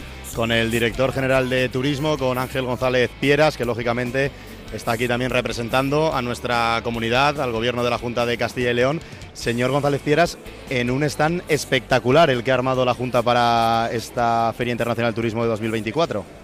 Sí, eh, nos hemos resarcido del año pasado. Cuando llegamos eh, a la consejería nos dimos cuenta con sorpresa pues que el stand lo teníamos que asumir sí o sí porque había sido contratado por dos años. Era un stand que no, eh, lo digo ahora todo pasado, no nos gustaba, pero teníamos que cumplir con los compromisos adquiridos con anterioridad porque la resolución del contrato era muy complicada. El contrato terminó el 31 de diciembre y eh, hemos hecho un, eh, un stand, digamos, a la altura de la oferta turística de Castilla y León, con por supuesto respeto a todos los años de representación de todos los sitios, pero nos puede gustar una cosa más que otra. Y este yo creo, este concepto de ágora, este concepto de realidad inmersiva, este concepto de turismo, experiencia de turismo singular, eh, yo creo que va muy de acorde con nuestra oferta turística. Desde luego, esta oferta turística este año está caracterizada aquí en Fitur por varios ítems. Uno de ellos, desde luego, es el enoturismo. ¿Por qué esa apuesta este año tan fuerte por el turismo enogastronómico de Castilla y León? por el turismo eno- enogastronómico y por el turismo patrimonial. No en vano, eh, nuestro lema es eh, Castilla y León, legado de España, y nuestra imagen es el cimborrio de la Catedral de Burgos, patrimonio de la humanidad. Tenemos nueve patrimonios de la humanidad. Andalucía tiene siete, la Toscana tiene seis. Somos líderes mundiales. Vamos a ver, la referencia de Castilla y León, siempre lo he dicho del primer día, es una referencia internacional y aún más de humanidad. Eh, a patrimonio poca gente nos gana. Y a enogastronomía, con las rutas del vino, eh, totalizamos el 20% del mercado eh, de las rutas del vino de España. Es decir, uno de cada visitante, de cada cinco visitantes que lo hacen de una ruta del vino, lo hace en Castilla y León. La ruta del vino es algo más que el vino, es verdad que es el recurso primario, pero está todos los recursos paisajísticos, la oferta hotelera, la oferta gastronómica y la oferta patrimonial. Creo que nosotros con 12 denominaciones de origen, 17 denominaciones de origen protegida, con todos los eh, recursos primarios, el queso, el lechazo, el cochinillo, eh, la morcilla, la cecina, tenemos, eh, tenemos suficiente una muestra como para decir al público eh, que puede tener todo ello en, Castilla y además otra cuestión, y lo tengo que decir claramente porque el director general de turismo tiene que hablar de dinero, lo siento, si no, no, no es director general de turismo.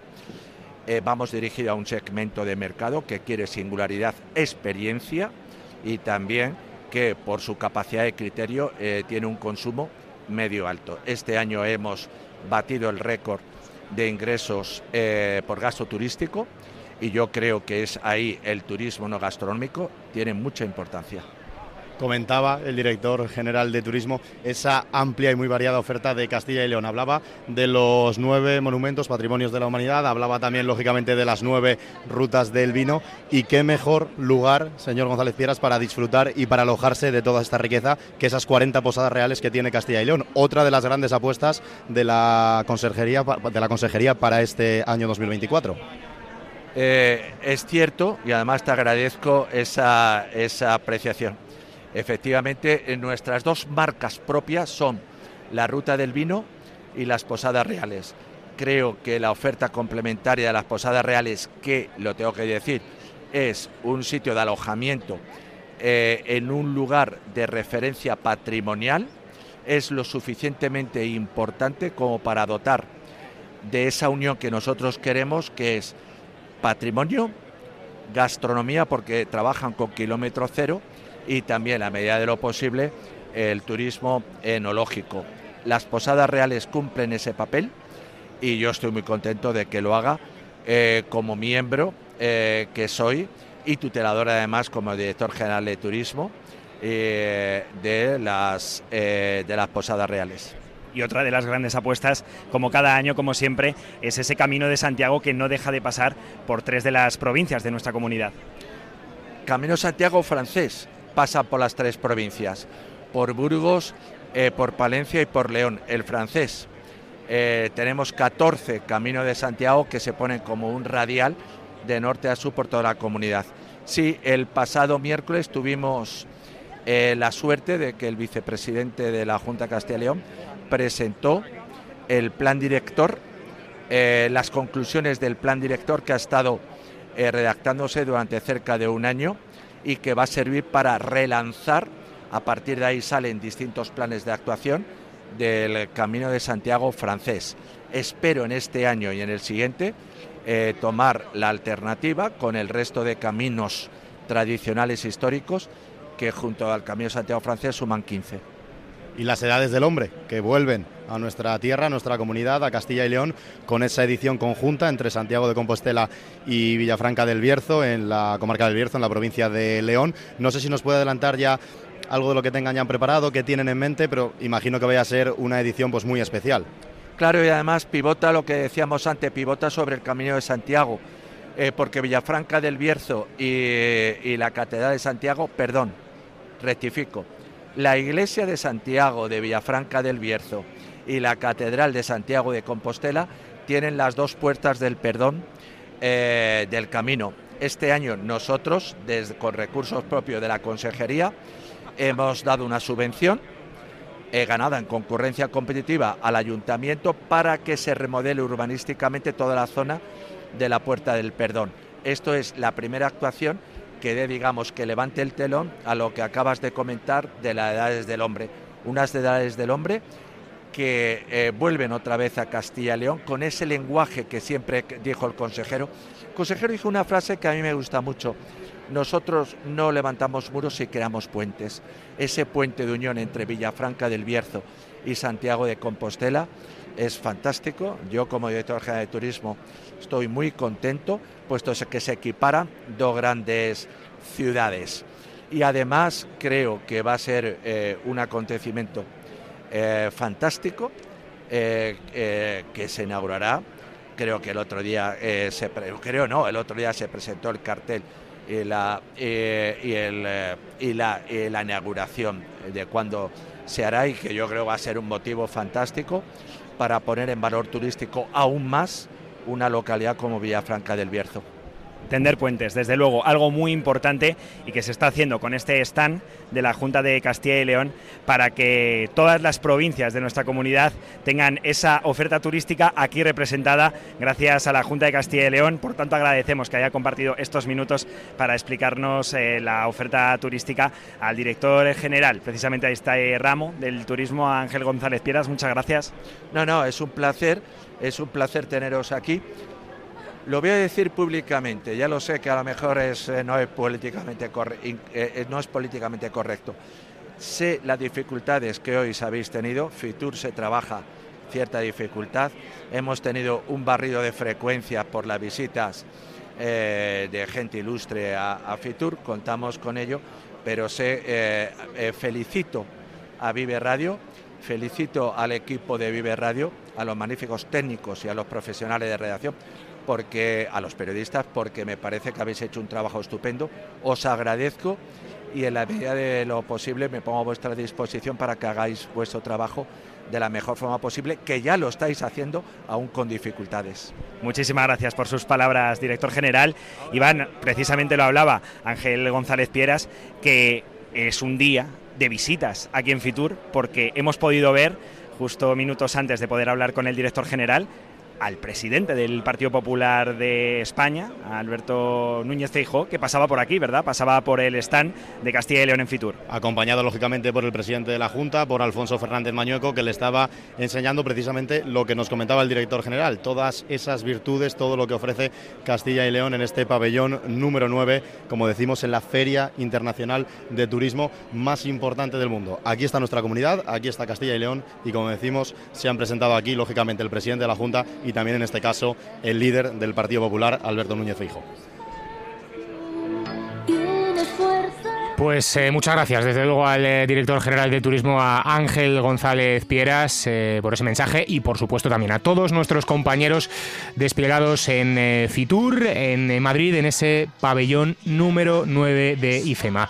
Es la una y 35 minutos de la tarde. Hacemos un alto y a la vuelta seguimos con nuestro particular viaje por Castilla y León aquí en la sintonía de Vive Radio.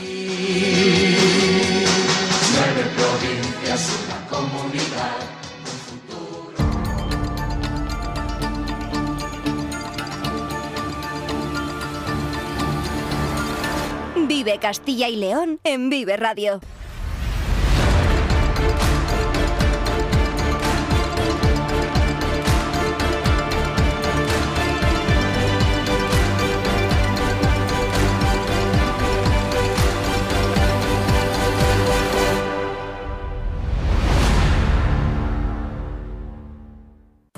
Guijuelo me gusta, la cuna del Ibérico me gusta. Todo un calendario de ferias y actividades te están esperando para que degustes el mejor jamón y productos ibéricos. En febrero, con las jornadas de la matanza típica, deleítate de la mejor opción de turismo gastronómico. Y es que Guijuelo es la villa donde disfrutar del sabor de la tradición. Guijuelo me gusta. Descubre Riaza, el tesoro escondido en la provincia de Segovia, un municipio rodeado de la belleza de la Sierra de Ayllón. Sumérgete en su patrimonio cultural con ermitas centenarias y una impresionante iglesia renacentista. Disfruta de su rica gastronomía y de la Ruta del Color, un recorrido excepcional por pequeños pueblos con encanto. ¿Y qué decir del Alledo de la Pedrosa y de la Pinilla? Ven a Riaza, tu aventura te espera. Esto es Vive Radio. Siempre alegre, siempre positiva. ¿Y esto? La música que te. ¿Y esto?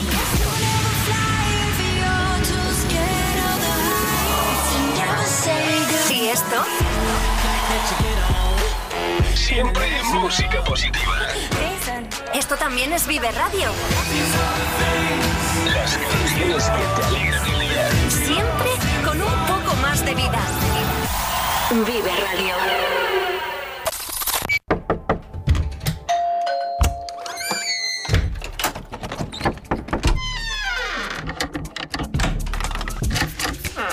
El universo digital de tus hijos e hijas es todo un mundo. Más puertas abres, más lo entiendes. Descubre cómo en FAD.es. Guijuelo me gusta. La cuna del Ibérico me gusta. Todo un calendario de ferias y actividades te están esperando para que degustes el mejor jamón y productos ibéricos. En febrero, con las jornadas de la matanza típica, deleítate de la mejor opción de turismo gastronómico. Y es que Guijuelo es la villa donde disfrutar del sabor de la tradición. Guijuelo me gusta.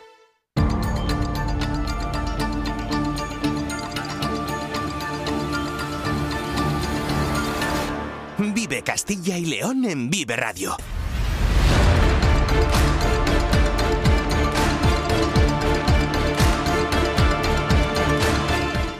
Trece y 39 minutos de la tarde, seguimos en este programa especial aquí en Vive Radio con la oferta que la comunidad está presentando durante estos días en la Feria Internacional de Turismo FITUR, que está desarrollándose en eh, Madrid, en ese recinto ferial de IFEMA. Y vamos a volver a conectar con nuestro compañero Daniel González, al que parece que le está cogiendo el gusto a la provincia de Palencia. Pues eh, compañeros, seguimos aquí en la provincia de Palencia. Esta vez nos vamos a la comarca de, de Cerrato, una comarca eh, muy bonita que yo la conozco muy bien y estamos aquí con la presidenta de ADRI, Cerrato Palentino, un grupo de acción local, eh, María José de la Fuente. Buenas tardes. Muy buenas tardes. Qué bien va la feria, ¿eh? Sí, sí, mucho movimiento, ¿no? Hoy. Mucho movimiento, mucho cerrato por nuestra parte. Bueno, ¿qué, qué se ha hablado aquí del Cerrato en la en Fitur? Pues eh, hemos hablado de las posibilidades que tiene el cerrato y hemos destacado y trabajado eh, sobre dos aspectos que nos parecen fundamentales y además muy novedosos y muy modernos. Por una parte, eh, situar al cerrato palentino como un lugar idóneo para localizaciones de cine, para grabar películas, para grabar series, para otro tipo de, de elementos audiovisuales y por otra parte, algo que ya hemos empezado con anterioridad, que es situar al cerrato como destino enoturístico. Esas dos cosas son las que centran un poco la actividad que vamos a desarrollar en Fitur. Sí, sí. O sea, destino enoturista, que al final supongo que tiene mucho que ver esas ciudades subterráneas que tenéis ahí en el Cerrato, en Baltanás, en Torquemada. Mire, tenemos eh, en cuatro localidades, Baltanás, Torquemada, Dueña y Astudillo, tenemos bodegas con una protección especial, bien declaradas bien de interés cultural o también incluidas dentro de conjuntos históricos. Eso nos proporciona un recurso importantísimo para promocionar todo lo que es la arquitectura tradicional, el patrimonio ligado a las bodegas, pero también la gastronomía y otros elementos. Piense que tenemos en el Cerrato el único centro de enoturismo que hay en toda la ruta del vino Arlanza, por ejemplo, y en las rutas de, de Palencia. Eh, este está en Baltanas, se llama La Zarcera y ha sido premiado por la Asociación de Ciudades Españolas del Vino como mejor establecimiento enoturístico en 2022 para dos años. Por lo tanto, está todavía vigente y actualizado el premio que han recibido y están trabajando mucho en la promoción de las bodegas subterráneas, en este caso de Baltanás, pero también en dar a conocer la gastronomía y la cantidad de productos impresionantes que tenemos en el Cerrato, desde el punto de vista de la gastronomía y la alimentación. ¿Algún ejemplo de esa gastronomía? Mira, lechazo churro, unos quesos fantásticos que tenemos varias queserías en la comarca que son una maravilla, los pimientos de Torquemada, eh, la cebolla de Palenzuela. Es que tenemos de todo y todo eso bien elaborado configuran unos platos y una gastronomía realmente excelente. Sí, suena bastante bien, la verdad. ya tengo un poquito de hambre. Y también hablabas de que eh, va a ser escenario de cine, también quiere ser escenario de cine el Cerrato. ¿Qué lugares imagináis eh, que puede valer para una serie o una película, por ejemplo? Pues en el Cerrato para una serie o una película vale lo que se ve y lo que no se ve. Todo el exterior de los conjuntos y barrios de bodegas es un lugar idóneo y mágico. El interior, la, construcción subterránea, las bodegas, las cuevas, todo eso es un lugar idóneo. Pero es que tenemos la magia rodeándonos. Tenemos la iglesia más antigua de España, San Juan de Baños, en Baños de Cerrato, al lado de Venta de Baños. Tenemos tantísimos recursos, unas riberas de río, los grandes ríos que atraviesan Palencia, el Carrión y el Pisuerga, también pasan por la comarca del Cerrato. El canal de Castilla también pasa por la comarca del Cerrato. Por lo tanto, por localizaciones, por patrimonio, por iglesias, por museos, por conventos, hay absolutamente de todo, de todos los estilos arquitectónicos que existen en el arte eh, y en la construcción española y por lo tanto en cualquiera de los pueblos, en cualquiera de las localidades y de los paisajes del Cerrato se puede rodar desde una serie hasta cualquier otra cosa. Si tuvieras que hacer, por ejemplo, un itinerario, digamos de un día, un día en el Cerrato, ¿qué- ¿por qué lugares pasaríamos? Pues hombre, un, día es poquísimo, pero yo no dejaría de ver la iglesia de San Juan de Baños, el convento de las Claras con, sus correspondientes bodegas en Astudillo, las bodegas de Baltanás y de Torquemada, en Dueñas eh, hay una bodega subterránea que es la unión de nueve bodegas, que es una cosa digna de ver porque uno no se la puede prácticamente ni imaginar. Y luego, como digo, eh, en cada pueblo del Cerrato tenemos una iglesia y tenemos un, un patrimonio arquitectónico y religioso en muchos casos digno de ver. Villán, un pueblo pequeño con un conjunto de bodegas que apreciadísimo por los habitantes y que las cuidan un montón. Bodegas interesantes también las hay en Cebico la Torre, también las hay en Alba de Cerrato, productores de vino. Tenemos un viñedo precioso, no muy abundante en este momento, pero cuidado y absolutamente precioso. En, en Palenzuela, Quinta Negredo, tenemos en, Torquemada, eh, tenemos eh,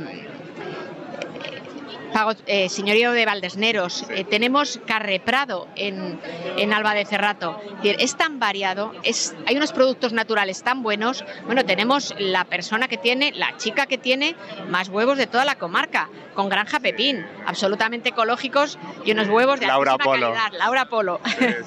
Entonces, bueno, pues si van ustedes a Baltanás, a la Zarcera, toman unos huevos buenísimos de Laura Polo, los pimientos de, de- de Torquemada, la cebolla de Palenzuela. Es decir, es- hay tanto que ver, tanto que descubrir, que yo les recomiendo una visita inicial al Museo del Cerrato en Baltanás para que desde allí les den toda la información de todo lo que pueden ver en todos los pueblos, sendas de naturaleza, árboles centenarios, es que de verdad bosques, eh, el monte bajo tan característico del Cerrato, hay extensiones preciosas para andar, para andar en familia, recorridos cortos, recorridos asequibles a prácticamente todas las edades. Desde el Museo del Cerrato y desde todas las oficinas de turismo enclavadas en los pueblos más importantes, tienen toda la información y por supuesto se pueden programar diferentes rutas, alojarse en diferentes pueblos de la comarca y disfrutar desde luego de unas vacaciones maravillosas. Cerrato por vacaciones. Cerrato por vacaciones, ese es el eslogan. Y la verdad, eh, yo también, eh, hay un sitio que igual no se conoce tanto, que también queréis destacar ahora, que es en Hornillos de Cerrato, que hay como una especie de cuevas que eran unas eh, minas antiguas que también se van a rehabilitar o se han rehabilitado, verdad. Bueno, ahora mismo el ayuntamiento está trabajando muchísimo precisamente en asegurar que las visitas eh, se hagan en condiciones sin peligro y yo creo que va a ser un proyecto interesantísimo para Hornillos, por supuesto, pero para todo el Cerrato. Lo quieren acompañar también de un centro de, de interpretación de la minería del yeso y yo creo que va a ser un proyectazo. Lo que pasa es que están ahora todavía eh, trabajando, pero yo creo que en muy breve plazo, yo creo que quizá para la primavera podamos tener ya la primera experiencia de visita en, en Hornillos y eso va a ser también un hito importante para, para la comarca. Más razones para visitar el Cerrato. La conozco bastante bien, he paseado por esos montes, he visto esos pueblos, te digo de la Torre, Baltanás, y nada, hay que ir. ¿Me he explicado bien entonces? Sí, sí, sí, perfectamente. Muchas gracias. Pues Cerrato por vacaciones.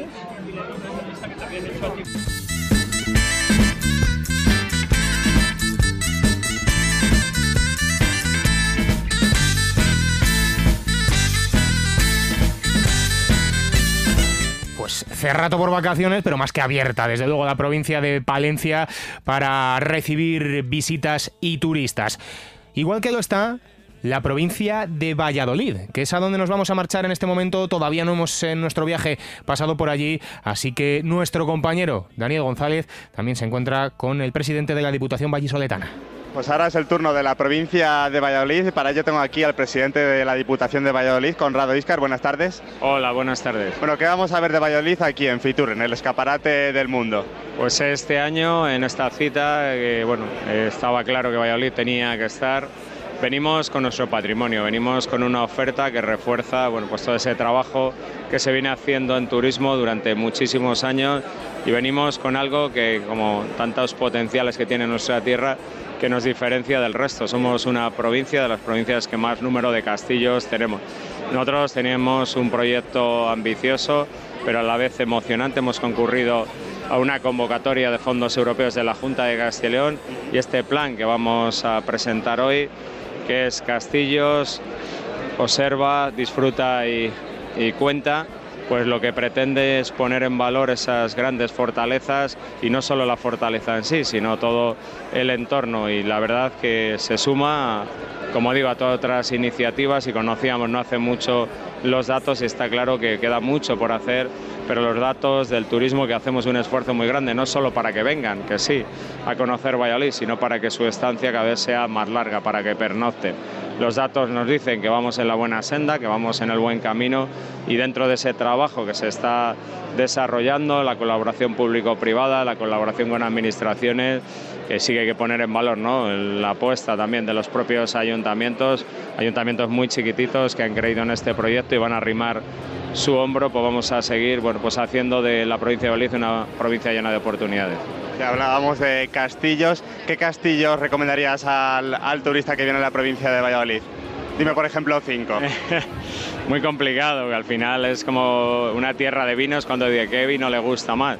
Hombre, hay castillos y bueno, pues es el buque insignia de la propia institución, como es Peñafiel, como es Fuensaldaña, que decir, del, del Castillo de la Mota, el Castillo de Trigueros, el Castillo de Torrelobatón y que me perdone porque en- enumeraría a todos, pero bueno, han sido cinco en los cuales dos de ellos tienen mucha importancia, son propiedad de, de la institución, una apuesta muy fuerte que hizo, pero es que son numerosos los castillos en los que se van a intervenir y van, se han sumado ¿no? y han querido estar en este proyecto. Sí, sí, yo creo que han sido buenos ejemplos los que has puesto. Y ahora vamos también a otra de las fiestas que se ha dado a conocer aquí en Fitur, que es el Víctor, que igual ha sido un poco sorpresa, pero digo sorpresa porque lo es, porque es poco conocido, pero sí que es bastante asombroso. No sé si puedes explicar un poco en qué consiste esta fiesta. Bueno, lo del Vítor, que bueno, pues es una fiesta y de hecho hoy aquí está el alcalde de, de Mayorga que se viene trabajando desde hace muchos años. El municipio en colaboración con la Diputación es una gran desconocida. Hay otra festividad que todas son diferentes, todas tienen bueno, pues su idiosincrasia, pero es otra como la de Nava del Rey de los Pegotes. Aquí, bueno, pues en 1527, con el Papa Alfonso XIII, pues bajaban y bueno, pues una situación, yo es que por eso decía que la veo muy parecida a la de Nava del Rey. Y los vecinos para alumbrar en ese paseo, pues sacaron la pez, donde se cura y se cría el vino, y fue lo que alumbró, ¿no? En todo ese camino, en esa beatificación. Yo creo que es tenía que estar en Mayorga y también es importante que sigamos promocionarla y dándola a conocer. Yo he acudido muchos años y son periodistas que vienen de todo el mundo y cuando digo todo el mundo y que recogen esas imágenes porque es algo que incluso con imágenes es difícil contar. Yo lo que sí que quiero aprovechar e invitar a la gente que vaya a Mayorga y disfruta de esa cita del 27 de septiembre. Y en cosas que igual se podrían mejorar a nivel turístico en la provincia de Valladolid, en alguna comarca quizás o en algún tipo de patrimonio que igual no esté suficientemente conocido todavía. Mejorable es todo, es verdad que se ha hecho mucho, pero queda por hacer. El patrimonio que tiene Valladolid, el patrimonio que tiene Castilla y León es inmenso y es costosísimo mantener ese patrimonio. Se han hecho grandes eh, obras, se han hecho grandes intervenciones. Está claro que la Junta de Castilla y León ha apostado siempre por conservar el patrimonio en colaboración con las diputaciones provinciales, con los ayuntamientos, pero queda por hacer.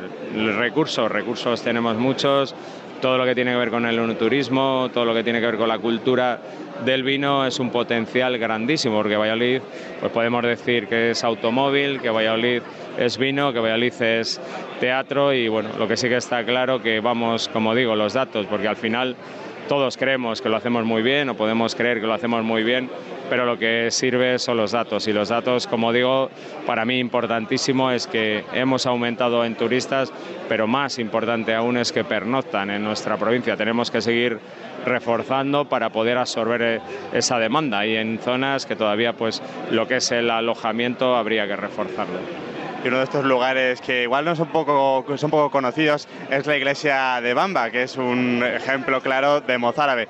Hay una iniciativa para, crearlo, para crear allí un centro de interpretación del arte mozárabe. No sé qué, qué, le parece a la Diputación, supongo que bastante bien. A mí me parece bien. Nosotros cualquier iniciativa que bueno, genere, bueno, ya digo, esa repercusión económica, turística, en definitiva que vaya en beneficio de, de la provincia y por supuesto de la localidad nos van a encontrar, van a encontrar a la provincia de Valladolid. Yo es un tema que conozco muy bien, lo he hablado con José, con José Luis, el alcalde, y lo que sí que también creemos, y en esa línea estamos trabajando, que municipios nos tenemos que unir. Al final la unión hace la fuerza. Están ahí eh, unos cuantos municipios que tienen mucho potencial y al lado tienen un gigante, un gigante que se llama Arroyo de la Encomienda. Yo no hace mucho se lo trasladaba, al final lo difícil es que vengan a visitarnos los vecinos o los turistas.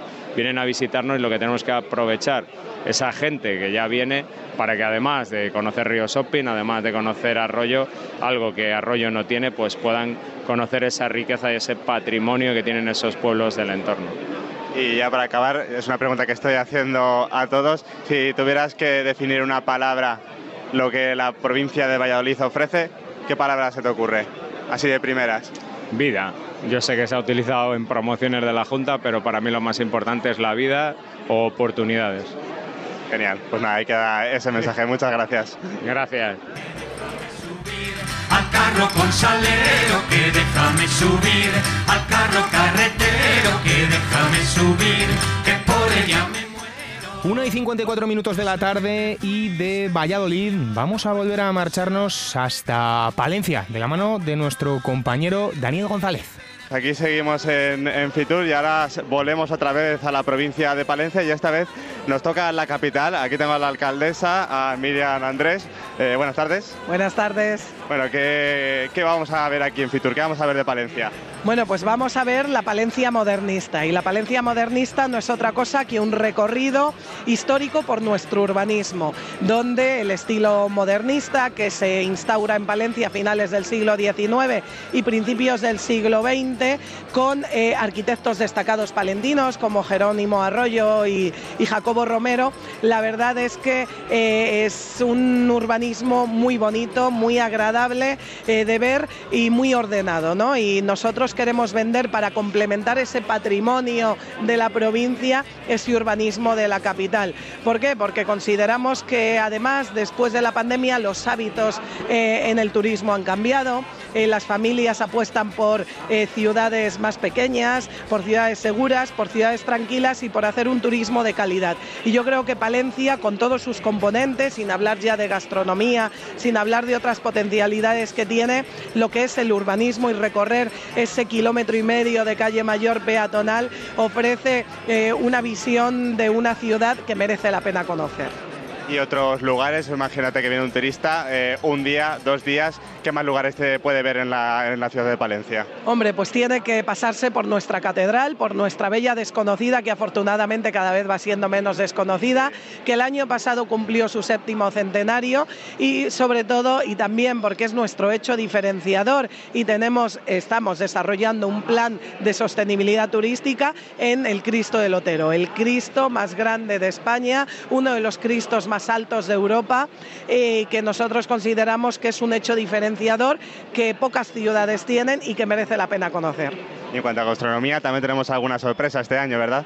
Bueno, en gastronomía ayer presentábamos el quinto campeonato de pinchos y tapas, el campeonato autonómico, donde más de 50 cocineros del espectro de Castilla y León y cocineros reconocidos van a medir sus dotes culinarias y además como novedad las seis tapas ganadoras habrá una ruta, ¿no? ¿Para qué? Para abrir este tipo de campeonatos a la ciudad y que los palentinos, las palentinas y aquellos que vengan de fuera disfruten también de esos campeonatos que organiza el ayuntamiento. Hablabas antes del séptimo centenario de la Catedral de Palencia, que con esa exposición Renacer sí que llegó a tener 65.000 visitas. Supongo que eso para Palencia tuvo bastante repercusión.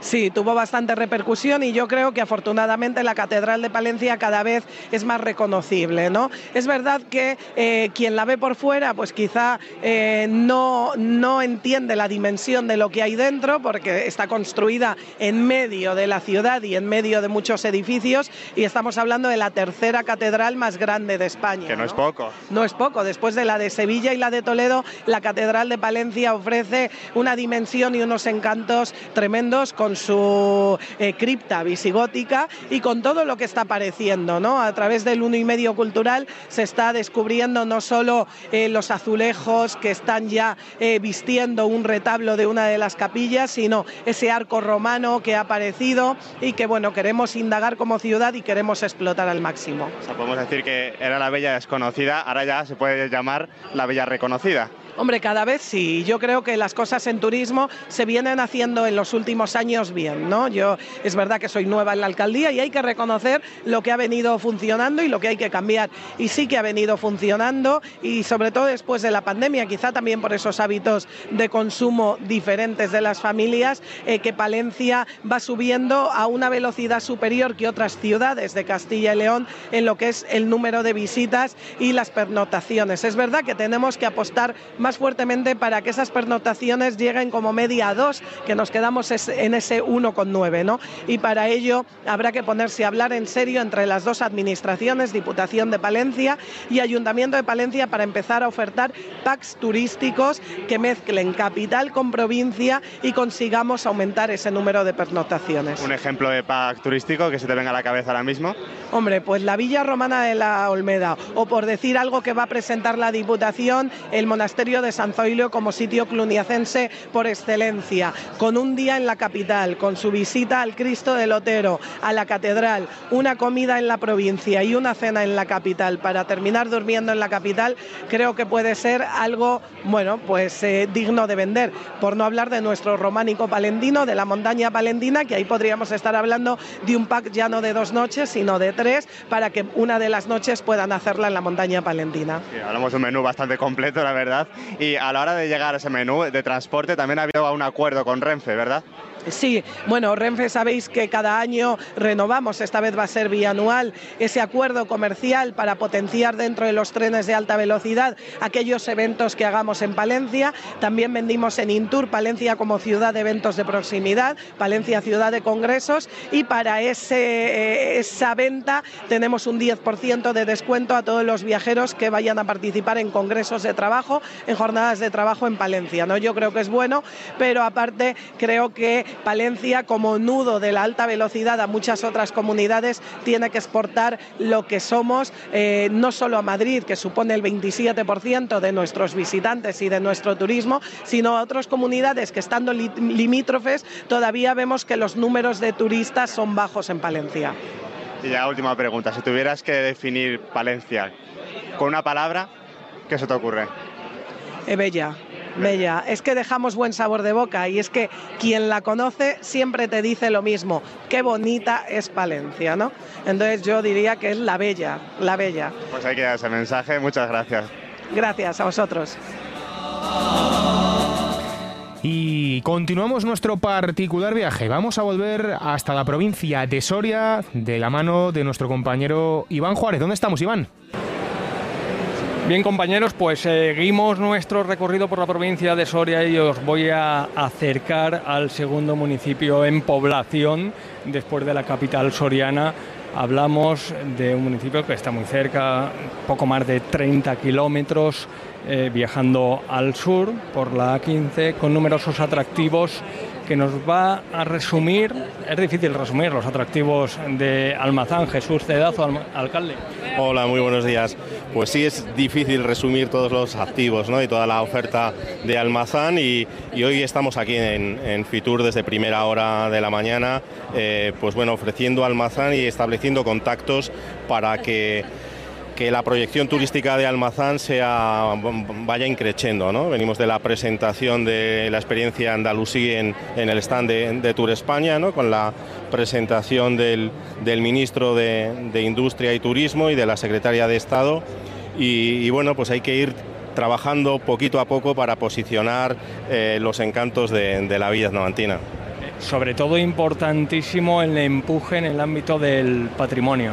Sí, el, es fundamental, ¿no? El, el, trabajo que se lleva haciendo muchos años, pero sobre todo los seis, siete últimos años en la recuperación del patrimonio, ¿no? En el entorno de, de la muralla.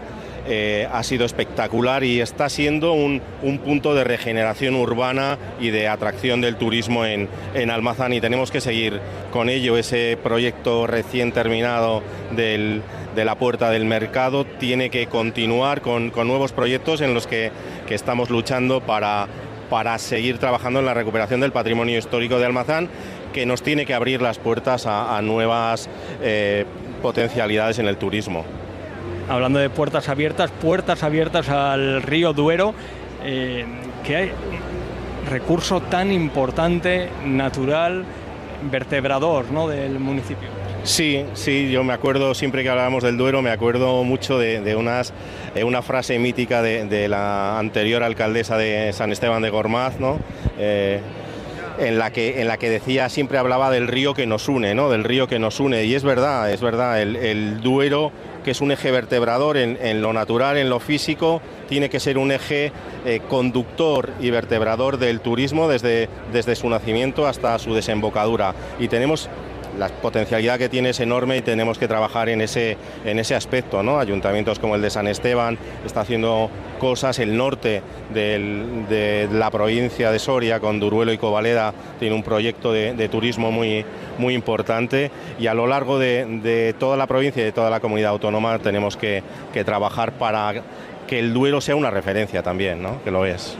Bueno, pues ya ven los oyentes de Vive Radio en Castilla y León. Eh, como es de generoso el alcalde de Almazán, que no se centra solo en su municipio, sino que también hace un recorrido por la provincia. Es que hablar también de Almazán es hablar de turismo en la provincia. Lo decía en la introducción, está muy cerquita de Soria, eh, de la capital soriana me refiero. Yo no sé si eso beneficia, eh, perjudica, es un input, un valor añadido siempre es un valor añadido, siempre es un valor añadido y tenemos que eh, eh, aprovechar, ¿no? aprovechar las sinergias de Soria Capital, en el que llevan muchos años haciendo las, las cosas bien, desde el punto de vista de, turismo, en otros aspectos también, pero desde el punto de vista de turismo llevan muchos años haciendo las cosas bien y, y tiene que ser... Eh, tenemos que establecer sinergias con, con, Soria Capital y con toda la provincia. ¿no? Al final, eh, la idea es que eh, la, el número de pernoctaciones eh, vaya en aumento y Almazanda para, para eso y para mucho más. ¿no? Bueno, pues ya lo ven, ¿no? Un enclave a tener en cuenta, eh, paso obligado para todo turista que se precie como es la Villa Aznamantina. Jesús Cedazo, alcalde de Almazán, muchísimas gracias por asomarse a los micrófonos de Vive Radio Castilla y León. Nada, muchísimas gracias a, a vosotros y os esperamos en Almazán. Pues ahí queda ese mensaje. Os esperan, les esperan a todos los oyentes eh, de Vive Radio Castilla y León en Almazán y a vosotros también, conductores de este fenomenal espacio eh, turístico. También nos esperan aquí, Carlos e Iván. Por supuesto que nos tendremos que acercar por eh, Almazán y seguro que también por Valladolid. Vamos a conocer la oferta turística de la capital. Daniel González. Bueno, compañeros, pues nos vamos a una ciudad que es regada por el Pisuerga. Estamos aquí con el alcalde de Valladolid, Jesús Julio Carnero. Buenas tardes. Muy buenas tardes. Bueno, has anunciado, ha habido un gran anuncio, que es un evento, otro más, en Valladolid, que ya llevamos una buena racha. ¿De qué se trata? Bueno, pues es un evento musical que vamos a celebrar a finales del mes de septiembre y que supone traer uno de los mejores festivales de música latinoamericana eh, que se celebra a lo largo y ancho de toda Latinoamericana, que empezó en el año 2001, el Cosquín Rock, traerlo a Valladolid y traerlo además ya con una estabilidad clara, al menos hemos firmado por cuatro años, y eso supone que Cosquín Rock va a tener una sede fuera eh, de lo que es eh, el ámbito territorial de Latinoamérica por primera vez aquí en España de carácter permanente. Supone, implica que abrimos nuestra oferta cultural y musical mucho más de lo que la teníamos en estos momentos y para mí, sin lugar a dudas, estoy convencido que va a ser la delicia de los más jóvenes, pero también la delicia del resto de vecinos y vecinas de la ciudad de Valladolid, porque el Cosquín Rock va a traer a mucha gente y a muchas personas, muchos visitantes que nos van a conocer a los vallisoletanos desde Madrid, desde cualquier otra de las capitales de la comunidad autónoma y desde otras partes de la península española. Tiene la suficiente fuerza para que esto acontezca. ¿Y qué tipo de artistas vamos a encontrar ahí? ¿En otras ediciones, por ejemplo? Bueno, pues mire, en otras eh, eh, ediciones actúan personas de la categoría de Fito Páez, de Manu Chao, el propio Andrés Calamaro, de Antras, ha tenido sede en la misma ciudad de Nueva York, en Queens. Estamos hablando de uno de los festivales de música más consolidados de Hispanoamérica y por tanto estamos a buen seguro en lo cierto con el Cosquín Rock y muchos jóvenes van a poder disfrutar de este festival que además va a estar unido al mundo del vino. Nuestra marca que queremos poner en marcha, el Wine Fest, va a tener en esta edición un enlace, un enlace matrimonial con el Cosquín Rock y vamos a llevar a cabo actividades eh, de todo tipo, charlas, talleres, catas, eh, también podcasts en torno al mundo del vino y la música. Para nosotros es muy importante, y así lo queremos, familiarizar a nuestros jóvenes con la cultura del vino y familiarizarles, como no puede ser de otra manera, de manera responsable. Y qué mejor eh, modo o manera de familiarizarles, darles a conocer que el vino es eh, también cultura, siempre que se beba de manera moderada, que eh, un festival, un encuentro de esta categoría. Que Valladolid ahora está dando protagonismo sobre todo a los eventos. Tenemos los Goya próximamente, Pingüinos, eh, Seminci, digamos que Valladolid se dirige eh, a nivel turístico hacia los eventos. Mire, nosotros tenemos muy claro que Valladolid, eh, así lo titulamos la presentación de esta, de esta campaña, es el evento del año, porque todas las, eh, todos los meses hay algo fundamental, algo esencial en el calendario. En cualquier mes que nos fijemos, estamos en el mes de enero, hemos tenido pingüinos, mes de febrero vamos a tener eh, pues algo tan importante como los Goya. El mes de marzo va a ser la Semana Santa. Así vamos a ir transcurriendo todo el año. Luego vamos a tener en el mes de junio el PADEC. Tenemos en el mes de mayo algo tan importante como es el teatro de calle y es la continuidad que da todo el año. Luego las ferias, luego eh, también, como no puede ser de otra manera, nuestra Seminci, la Feria del Pincho, eh, el Mundial de, la Tapa. Este festival que incorporamos, eh, que como digo, va a ser un festival que dentro de nada va a suponer que Valladolid sea un referente también en este tipo de música. Por tanto, miren ustedes, los eventos lo que permiten es conocer a Valladolid y a los vallisoletanos. Y en ese es en el ámbito que nos estamos moviendo. Dar a conocer Valladolid, dar, de conocer, dar a conocer a las vecinas y a los vecinos de Valladolid, a todo aquel que se acerca, porque si se acercan, repiten. Ya para aquel turista que viene a Valladolid, eh, imagina que yo, que yo soy, por ejemplo, un turista, ¿qué itinerario, itinerario me recomendaría? Uy, le podemos eh, recomendar itine- itinerarios De un tem- día, por temporales, eh, espaciales. Pues hombre, es que eso va en gustos de cada uno. Pero mire, si uno eh, se localiza y llega en AVE, y llega gracias en el mes de abril eh, con Wigo, por ejemplo, que va a establecer nuevas frecuencias desde Valladolid y que eso es fundamental y esencial para nosotros. Desde la estación avanza y se da de bruces eh, con la Academia de Caballería.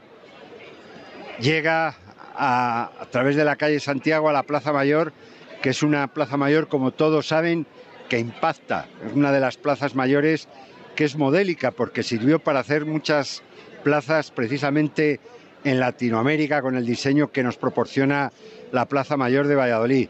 Que uno continúa por la calle Platerías y se detiene en algo tan importante como es los museos vivientes, más allá de la Semana Santa, en la iglesia de la Vera Cruz, y continúa hacia San Pablo, y recorre el Museo Nacional de Escultura, y luego llega a la zona de la catedral y ahí tiene que tomar un refrigerio, es evidente. Un descansito, y, y- sí. y tiene que tomarse ya unos vinos y unas tapas y continúa otra vez acercándose, bueno, pues a la zona del Coca y continúa con esas tapas. Y ya remata, por ejemplo, en el Campo Grande, descansando un poquito antes de regresar, porque me ha dicho un día. A mí me gusta que la gente venga más de un día, ¿eh? Pero bueno, que pernocte, ¿no? Pero que pernocte, claro, que pernocte. Pero bueno, si es solo un día, ese sería un, un planteamiento, me parece bonito, interesante. Pero bueno, uno se puede acercar también al río, eh, se puede acercar a conocer muchos recursos turísticos. Fíjese el Museo Oriental en- de los filipinos, al lado del Campo Grande. Es decir, son tantos y tantos los recursos que tenemos, nuestra propia catedral. Bueno, pues eh, cualquier eh, lugar de la ciudad es importante. Hacer un recorrido a través de las iglesias penitenciales, la Veracruz, eh, la propia iglesia de las Angustias, son reclamos y en torno a ellos hay, un lugar donde beber un buen vino y tomar una buena tapa. Y así pues, tenemos que hacer un resumen de todos esos, de todos esos atractivos. Una palabra que se te ocurra. Eh, pasión, sin lugar a dudas. Valladolid lo que tiene en estos momentos es pasión. Pasión.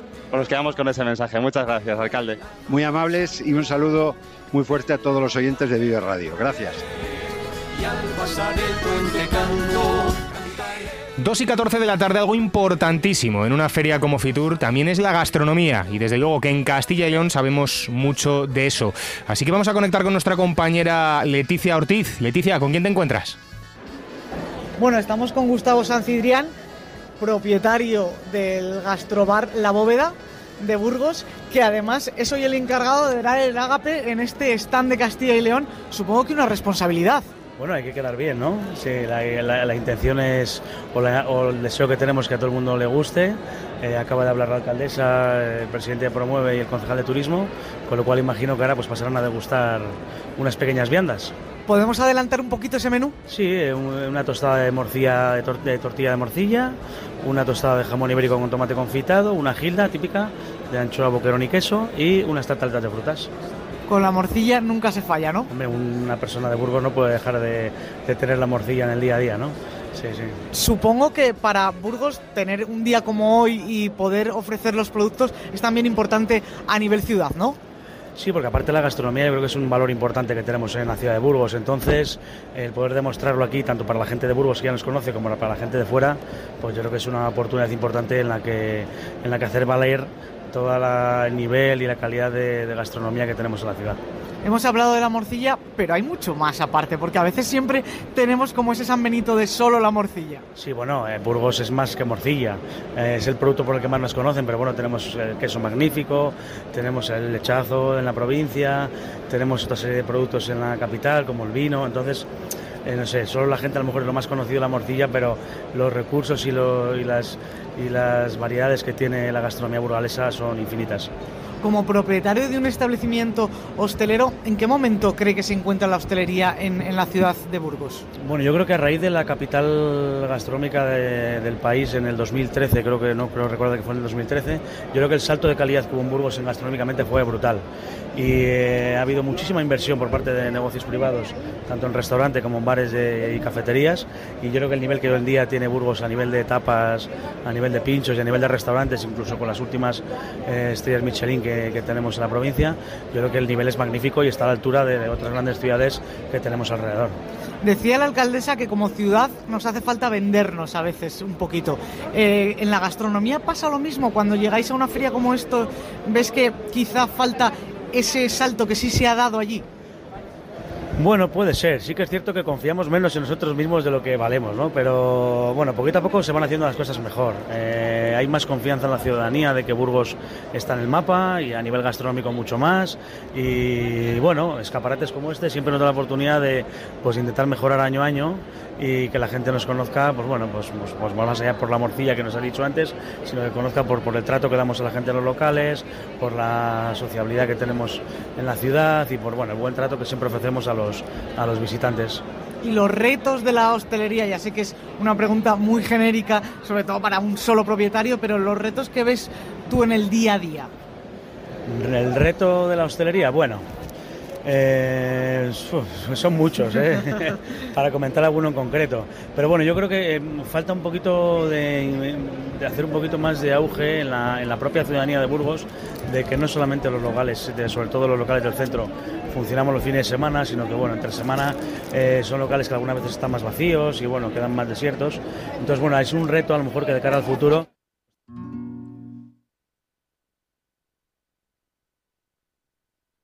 Propia gente de Burgos pues pueda llenar un poquito más las calles eh, entre semana. Muchísimas gracias Gustavo y mucha suerte, que buen provecho para todos los miembros del stand. Al viejo. Pues qué ricos todos esos productos que nos ha explicado Gustavo y no sé si precisamente, Dani, eh, te van a dar a ti también un, un, poquito de morcilla, ¿dónde estás? Bueno compañeros, pues ahora nos vamos otra vez a la provincia de Burgos y nos vamos concretamente a las Merindades, una de las comarcas más bonitas de, de la provincia y eso que la provincia tiene bastantes comarcas y todas son muy bonitas, pero esta especialmente tiene muchos lugares que ver y uno de ellos es Medina de Pomar, que precisamente es la localidad más grande de la comarca de las Merindades y tengo aquí con, conmigo a Nerea Angulo, que es la concejala de turismo de, del ayuntamiento. Buenas tardes. Hola, buenas tardes. Bueno, cuéntame, ¿qué va a encontrar el turismo en Medina de Pomar, eh, uy, el turista en Medina de Pomar? Bueno, pues somos un entorno rural que tiene todas las comodidades de una ciudad, pero en una zona muy tranquila y rodeados de naturaleza y patrimonio que, bueno, pues no tienen para aburrirse, además de que contamos con una oferta de ocio y cultura durante todo el año. Háblame, háblame un poquito de ese patrimonio que tiene Medina de Pomar. Bueno, pues empezaríamos por la joya de la corona, como decimos nosotros, que es nuestro emblema, que es el Alcázar de los Condestables, una fortaleza eh, que además hoy en día es Museo Histórico de las Merindades, pues para conocer un poco toda esa comarca de la que hablabas al principio, es un punto para, para empezar. Tenemos el monasterio de Santa Clara, con 700 años de historia, que también tiene museo. Y luego tenemos centros más pequeños, como el Centro de Interpretación del Arte Románico, que es una ermita, por la importancia que tiene el románico en toda nuestra comarca, o tenemos una sala etnográfica para conocer también un poco esa historia y cómo vivían nuestros antepasados, además de pasear por el casco histórico, que es conjunto histórico, y ya ahí solo te vas impregnando de esa historia. ¿Y gastronomía? Bueno, pues gastronomía, nuestro producto estrella sería la lechuga de Medina, pero bueno, sí que todos esos bares y restaurantes, porque al final somos un, un, sector servicios, ofrecen un montón de tapas de muy buena calidad que aunque no tengan una marca como tal, sí que yo animo a la gente a que venga y que disfrute de, de esa gastronomía tan típica nuestra. Es por eso que sea la lechuga, supongo que se comerá mucha ensalada allí. Efectivamente, de todas las formas. y ahora hablábamos de ese patrimonio que tiene Medina de Pomar, y no sé si hay unos horarios establecidos en la mayoría de esos monumentos. Sí, más o menos tenemos, no exactamente, pero igual cambio media horita, pero sobre de 10 a 2 y de 4 a 7, los edificios más grandes eh, estamos con unas visitas guiadas marcadas, pero se pueden visitar con audioguía durante esos horarios. Y luego, por ejemplo, el Centro de Interpretación del Arte Románico pertenece a Museos Vivos, que nos viene muy bien para completar esa visita, porque puedes empezar a verlo pronto por la mañana a última hora y luego ya disfrutar de estos otros edificios que tienen un horario más marcado. ¿Y ya la mejor época o mejores épocas para visitar Medina de Pomar? Bueno, pues yo digo siempre que primavera, la época estival son épocas muy bonitas por los colores y porque también hay, parece que hay un poquito más de, de, actividad, aunque todo el año tenemos, pero parece que te animas más a hacer cosas en la calle. Y luego, pues temporada de, de octubre, que tenemos primer y segundo fin de semana fiestas patronales de Medina y el tercero la ruta de Carlos V, que es fiesta de interés turístico regional y ya hablamos de Medina de Pomar, pero ya son muchos más pedanías, muchos más pueblos, 18, 18 barrios y 17 pedanías, o no sé si lo he hecho al revés, perdón, 18 pedanías y 17 barrios. No sé si existe sinergia entre ellos a la hora de hacer, por ejemplo, una ruta eh, Medina Pomar y luego otros pueblos alrededor. Sí, así es. Siempre se habla de Medina de Pomar, pero Medina de Pomar somos todos los que, los que ahí nos indicas y tenemos la suerte de tener los senderos que hay de pequeño recorrido y de gran recorrido para quien, bueno, quien esté empezando o quien quiera hacer algo más turístico o algo más profesional y va recorriendo eh, todas esos barrios, pedanías, incluso la propia ciudad de Medina de Pomar por un entorno natural y conociendo un poquito más de su historia y su legado. Perfecto. Nada, un eslogan para acabar. Medina de Pomar, siente la historia. Pues ahí queda, muchas gracias. Gracias. Pues ahí queda ese eslogan de Medina de Pomar. Y seguimos nuestro ruta, nuestra ruta, nuestro recorrido por Castilla y León. Seguimos con Daniel González. Bueno chicos, pues hemos estado en Valladolid, hemos estado en Palencia y ahora es el turno de Zamora. Y en Zamora, ¿quién tenemos? Al diputado de en la Diputación de Zamora, a Víctor López de la Parte. Eh, buenas tardes, Víctor. Hola, buenas tardes. Bueno, vamos a ver, estamos aquí en Fitur, supongo que llevas un día bastante ajetreado, ¿no? Es un día ajetreado y repitiendo, como te digo, el mismo discurso casi para que todos los que nos escuchen quieran venir a vernos a Zamora, que es lo que necesitamos. Bueno, eso es lo importante. Yo creo que merece la pena este esfuerzo, ¿no? Que están haciendo. Sí, bueno, exactamente. Yo creo que es una cosa interesante. En las ferias de Fitur hay que estar, aunque luego el, el mensaje se diluya entre tantos mensajes de tanto un mensaje local, pues pasa un poco más desapercibido. Por eso hemos querido traer una campaña un poco llamativa, eh, traer cosas nuevas para que la gente luego le pique la curiosidad un poco y empiece a buscar cosas. Bueno, pues a ver, véndeme, véndeme Zamora. Bueno, nosotros lo que podemos vender de Zamora, yo creo que los oyentes que nos conozcan pues conocerán su Semana Santa eh, imprescindible, su Semana Santa tan sobria y estas eh, Semana Santa, no solo la de la capital, sino también la de la provincia, la de Bercianos de Aliste. Hace poco en Fuentesauco se ha nombrado eh, de interés turístico regional, la de Benavente, la de Toro. Bueno, podríamos seguir, pero también tenemos muchas cosas más aparte de la Semana Santa y uno de los objetivos es desestacionalizar el turismo de la época de Semana Santa. Nuestra gastronomía con cinco denominaciones de origen, algunas muy cercanas a otras provincias, como la de Arribes o la de Toro, que está muy cercana también a, la, Ribera. ¿no? Eh, también que tenemos eh, cinco eh, indicaciones geográficas protegidas en, en, gastronomía y dos marcas de garantía. Eso nos hace ser un destino estrella para la gastronomía gracias a nuestros restaurantes y a nuestros profesionales de la hostelería. Pero podemos ver nuestros parques naturales. Veía un anuncio el otro día de una empresa de publicidad. También hay fiordos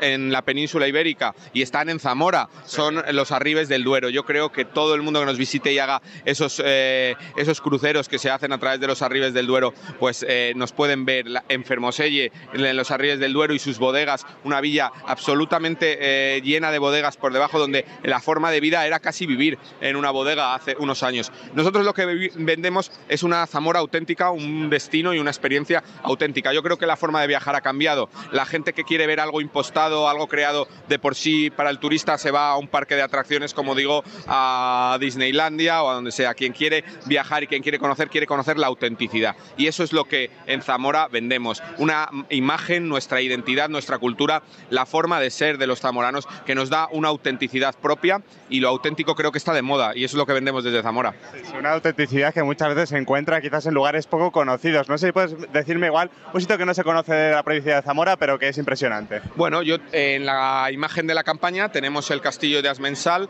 en un pueblo de la comarca de Sayago, que es un castillo que es privado, pero que con eso que estamos haciendo de promocionar también la visualización del cielo y el firmamento a través del astroturismo, pues eh, mezclamos también el patrimonio que tenemos en la provincia con ello. Entonces es llamativo. Por ejemplo, ese lugar me parece muy, muy llamativo. San Martín de los Cuérragos, por supuesto, en Sanabria, yo creo que es uno de los lugares que quien no haya ido tiene que conocer, eh, pero te podría seguir así pues toda la tarde. Se me ocurre, por ejemplo, Otero de Sanabria, que hay una iglesia muy curiosa, ¿no? Claro, la que llaman la Capilla Sistina de, de Sanabria, por no decir de, de, Castilla y León, pues se encuentra en Otero de Sanabria. Es una iglesia que se ha abierto gracias a un convenio con la Diputación de Zamora, que nos parece eh, espectacular y que yo creo que todo el mundo debería visitar.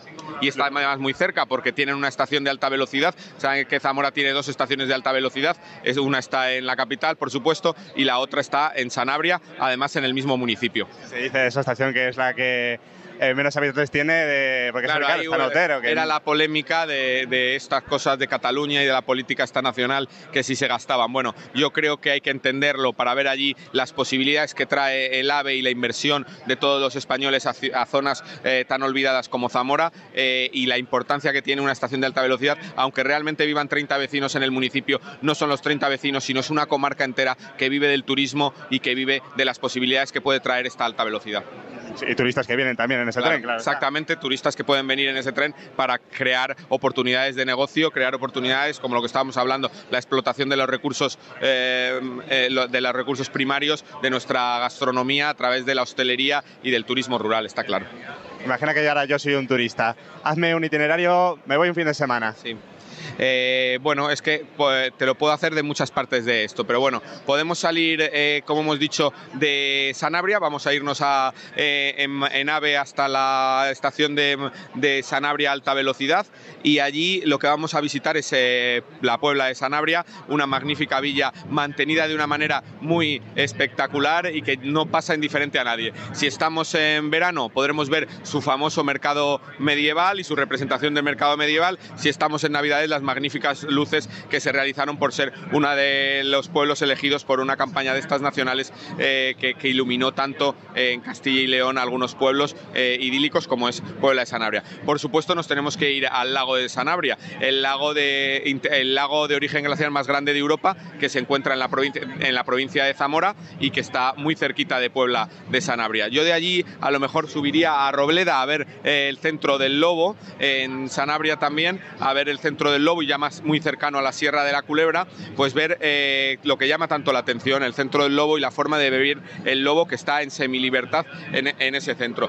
Y cruzando la Sierra de la Culebra me iría a otra parte, a Aliste, por ejemplo, a muchos pueblos de cualquiera de la comarca de Aliste, como Alcañices, una villa medieval que mantiene tradiciones ancestrales muy importantes y que podríamos ver. Allí también tendríamos, por ejemplo, en Rabanales el Museo Micológico, los restaurantes con la ternera de Aliste que tenemos en muchos pueblos como San Vitero, como también el mismo Rabanales, o en Trabazos, un pueblo fronterizo de la provincia, eh, muy importante también por la hostelería y que tiene tradiciones muy importantes como el magosto, eh, también en el pueblo de al lado del Atedo, la, de ver la forma tradicional, aunque pensemos que el aceite solamente viene de Andalucía, también nuestros antepasados realizaban aceite en nuestras tierras y a través de una almazara que hay en Latedo se puede ver una vez al año que se realiza cómo se hacía eh, el aceite a través de presión y a través de, que, de los lugares como, como en la zona fronteriza, en la zona de la raya de Portugal con Zamora.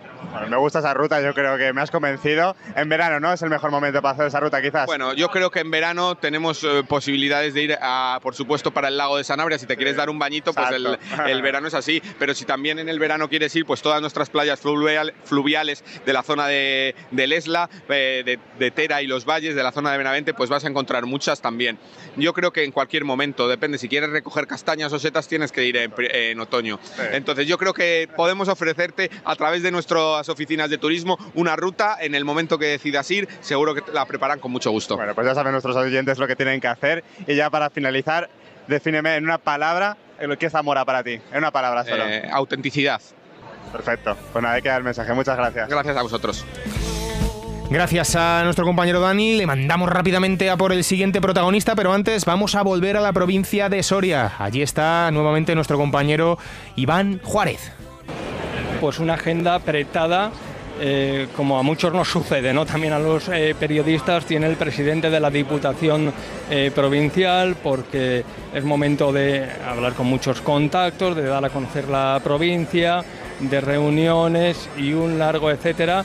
Estábamos eh, antes con la diputada provincial de Turismo que nos explicaba algunas novedades y yo quiero eh, que Benito Serrano pues, nos cuente, Benito Serrano, presidente de la Diputación Provincial, eh, en esta jornada de viernes y con lo vivido en los días previos, ¿qué sensaciones le van quedando a Benito Serrano de la presencia de Soria en Fitur? Bueno, muy buenas. Pues la verdad que las sensaciones no pueden ser mejores. Tenemos un producto de primera calidad, tenemos productos novedosos como la certificación Starlight de toda la provincia, la experiencia andalusí. Siempre desde la Diputación Provincial de Soria procuramos todos los años traer algo nuevo dentro de nuestro potente eh, paquete turístico a esa naturaleza, a esa gastronomía, a esa agroalimentación ahora muy potente en la provincia, pues eh, la hemos sumado, como te he dicho, estos dos proyectos y eh, bueno, el resumen de estos días de, de Madrid, de esta feria, eh, como te digo, es muy positivo porque hay que estar aquí, porque es, un, es una feria de primer nivel internacional y tenemos que estar mostrando nuestra tierra, ¿no? Y eso me parece que es una de las grandes obligaciones que tienen, en este caso, la Diputación Provincial de Soria y todas las diputaciones mucho trabajo, mucho contacto eh, con empresas, que, con ayuntamientos que vienen bajo ese paraguas de la Diputación eh, Provincial pero sobre todo el trabajo eh, antes, durante la feria eh, y después, ¿no? Para seguir creando eh, nuevos productos, porque esto del turismo avanza ve- vertiginosamente, ¿no? Detrás de esto hay mucho trabajo, lógicamente. Yo antes te hablaba de este proyecto Starlight que se empezó en el año 2013 y que ha visto la luz prácticamente ahora en los últimos años. Es decir, hay más de 10 años de trabajo para poder certificar una provincia entera, la única provincia de España certificada con esta eh, garantía Starlight, ¿no? Bueno, aquí los datos son eh, espectaculares, sobresalientes, en más de 800 empresas, en más de 150 países. Vemos eh, a Soria con sus múltiples atractivos. Eh, qué difícil también eh, sobresalir, es un desafío absoluto, ¿no? El desafío es bestial, ¿no? Porque es lo que dices, aquí hay una oferta eh, que es inmensa, con lo cual sobresalir en esa oferta es complicado, ¿no? Pero también es cierto que los números, como decía hace un momento, nos avalan. Los números vemos que vamos creciendo, que hemos sido capaces de que subir mucho en turismo interior, tenemos asignaturas pendientes, que tenemos que procurar las pernoctaciones que sean mayores, que el que venga no aumente uno o dos días la estancia con nosotros y también creo que hay que poner mucho el foco en conseguir eh, atraer turismo exterior. La Diputación Provincial de Soria ya se está planteando ir a otras ferias, ahora vamos a ir a Londres, vamos a ir a Italia, bueno, pues el, el salir también fuera de nuestras fronteras, que nos visite gente de nuestras fronteras, creo que va a ser ese salto de calidad que andamos buscando y que tan necesario también es si queremos consolidar la oferta turística. Bueno, pues ya sabe, háganos un hueco en ese viaje a Londres a Vive Radio. Están todos ustedes invitados, lógicamente, como no puede ser de otra forma, porque además de todo esto hay que dejar, hay que dejar constancia, así que para dar constancia de todo lo que ocurre, allí estarán Vive Radio, La 8 y todos los que, los que hacen su casa. Para terminar, hablando de turismo eh, exterior, podemos considerar pues Castilla y León, turismo cercano, pero turismo exterior si hablamos de nuestra provincia. Hágame de hombre anuncio cómo vendería eh, Soria a todos los castellanos leoneses, a los miles de oyentes de Vive Radio Castilla y León. Bueno, Soria es la gran desconocida. Soria es diversa y es única. En esa diversidad tenemos patrimonio, tenemos gastronomía, tenemos eh, agroalimentación en todos los campos. Ahora podemos hablar de, de, esa explosión vitivinícola que está teniendo nuestra provincia, podemos hablar de los aceites sorianos, podemos hablar de eh, que somos la provincia donde se produce el 13% de la manzana que se produce en toda España.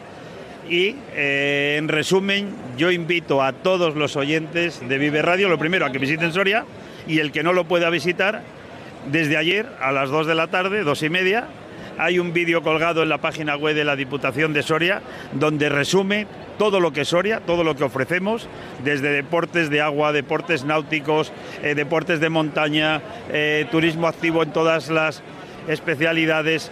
Que entren a la página web de la Diputación, que lo visualicen y se van a sorprender de conocer una provincia, una gran provincia, muy desconocida y que está a muy poquitos eh, kilómetros de la puerta de su casa. Y lo dicho, os esperamos a todos en Soria.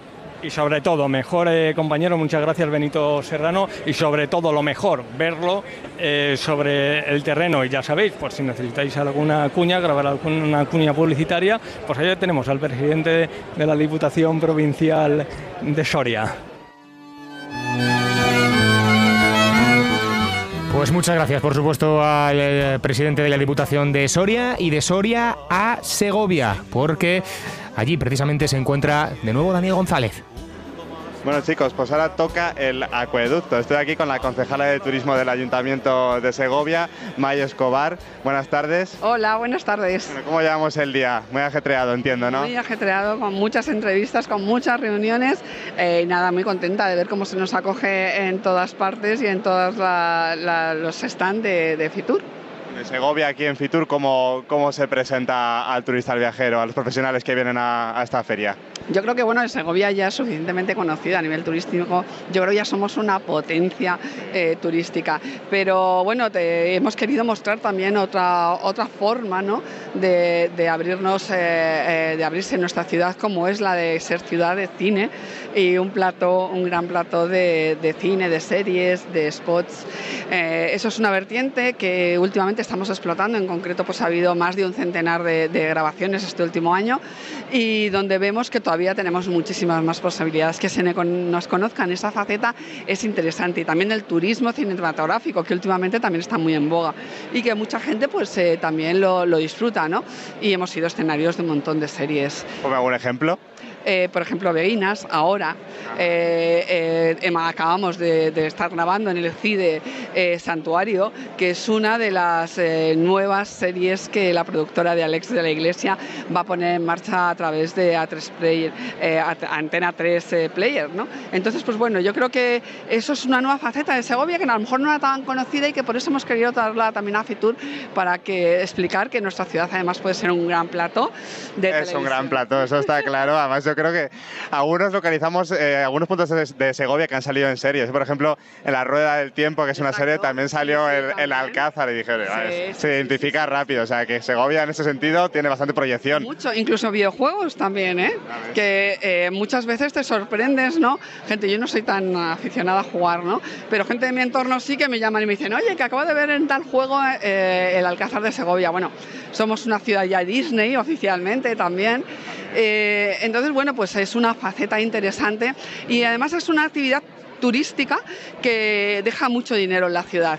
Eh, ahora mismo la serie de, de, de de la Iglesia pues nos ha dejado eh, mm, eh, con mucha compra, eh, catering, eh, muchos servicios extras que han trabajado en la serie y al final es una cantidad muy importante de, de dinero y también que, que- que- que es una fuente económica que también que tenemos que cuidar y queremos agradecer a toda la gente que está apostando por Segovia y por venir. Esos sitios favoritos a las productoras, ¿hay algún sitio que igual pidan todas, aparte igual del Alcázar, que es lo que más... Eh, pues aparte de los monumentos Alcázar, lógicamente, pero yo destacaría uno muy interesante que es la cárcel. Tenemos una cárcel, una antigua cárcel, que está absolutamente igual que como estaba en el siglo pasado, en principios del siglo pasado. Entonces eso llama mucho la atención porque es un decorado real, totalmente, y muchísimas series pues nos lo están reclamando. Ujú. Y claro, hablamos del acueducto, el Alcázar, la Catedral de, de Segovia, pero igual hay otros lugares que se conocen menos, no sé cuál destacarías. Pues yo destacaría muchos patios, pequeños patios, sobre todo rincones, callejuelas, alguna plaza como es la de San Lorenzo, que es una plaza que es totalmente pues de, de hace tres siglos, ¿no? Está prácticamente igual. Entonces todos esos entornos pues ofrecen la posibilidad de, de poder hacer muchas producciones en ese ambiente y en esa época, ¿no? Eh, pero sobre todo que hay un montón de, de- sitios y muchos patios que son muy interesantes.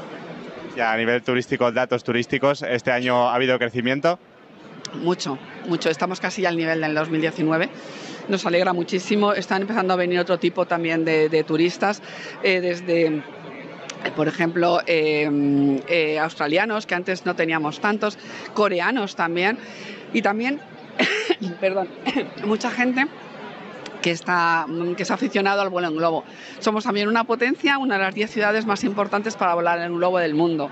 Y eso también está posibilitando que haya mucha gente, como por ejemplo eh, los viajeros eh, coreanos, que están viniendo también a nuestra ciudad. Sí, además, eh, viniendo aquí a la feria de, de Nifema, eh, hemos visto los globos porque hemos, pasado precisamente por Segovia y hemos visto los dos globos. Y hemos dicho, mira qué bonito, tiene que haber ahí unas vistas tremendas. Maravillosas. Yo os invito, le invito a cualquier persona a que venga a Segovia a volar en globo.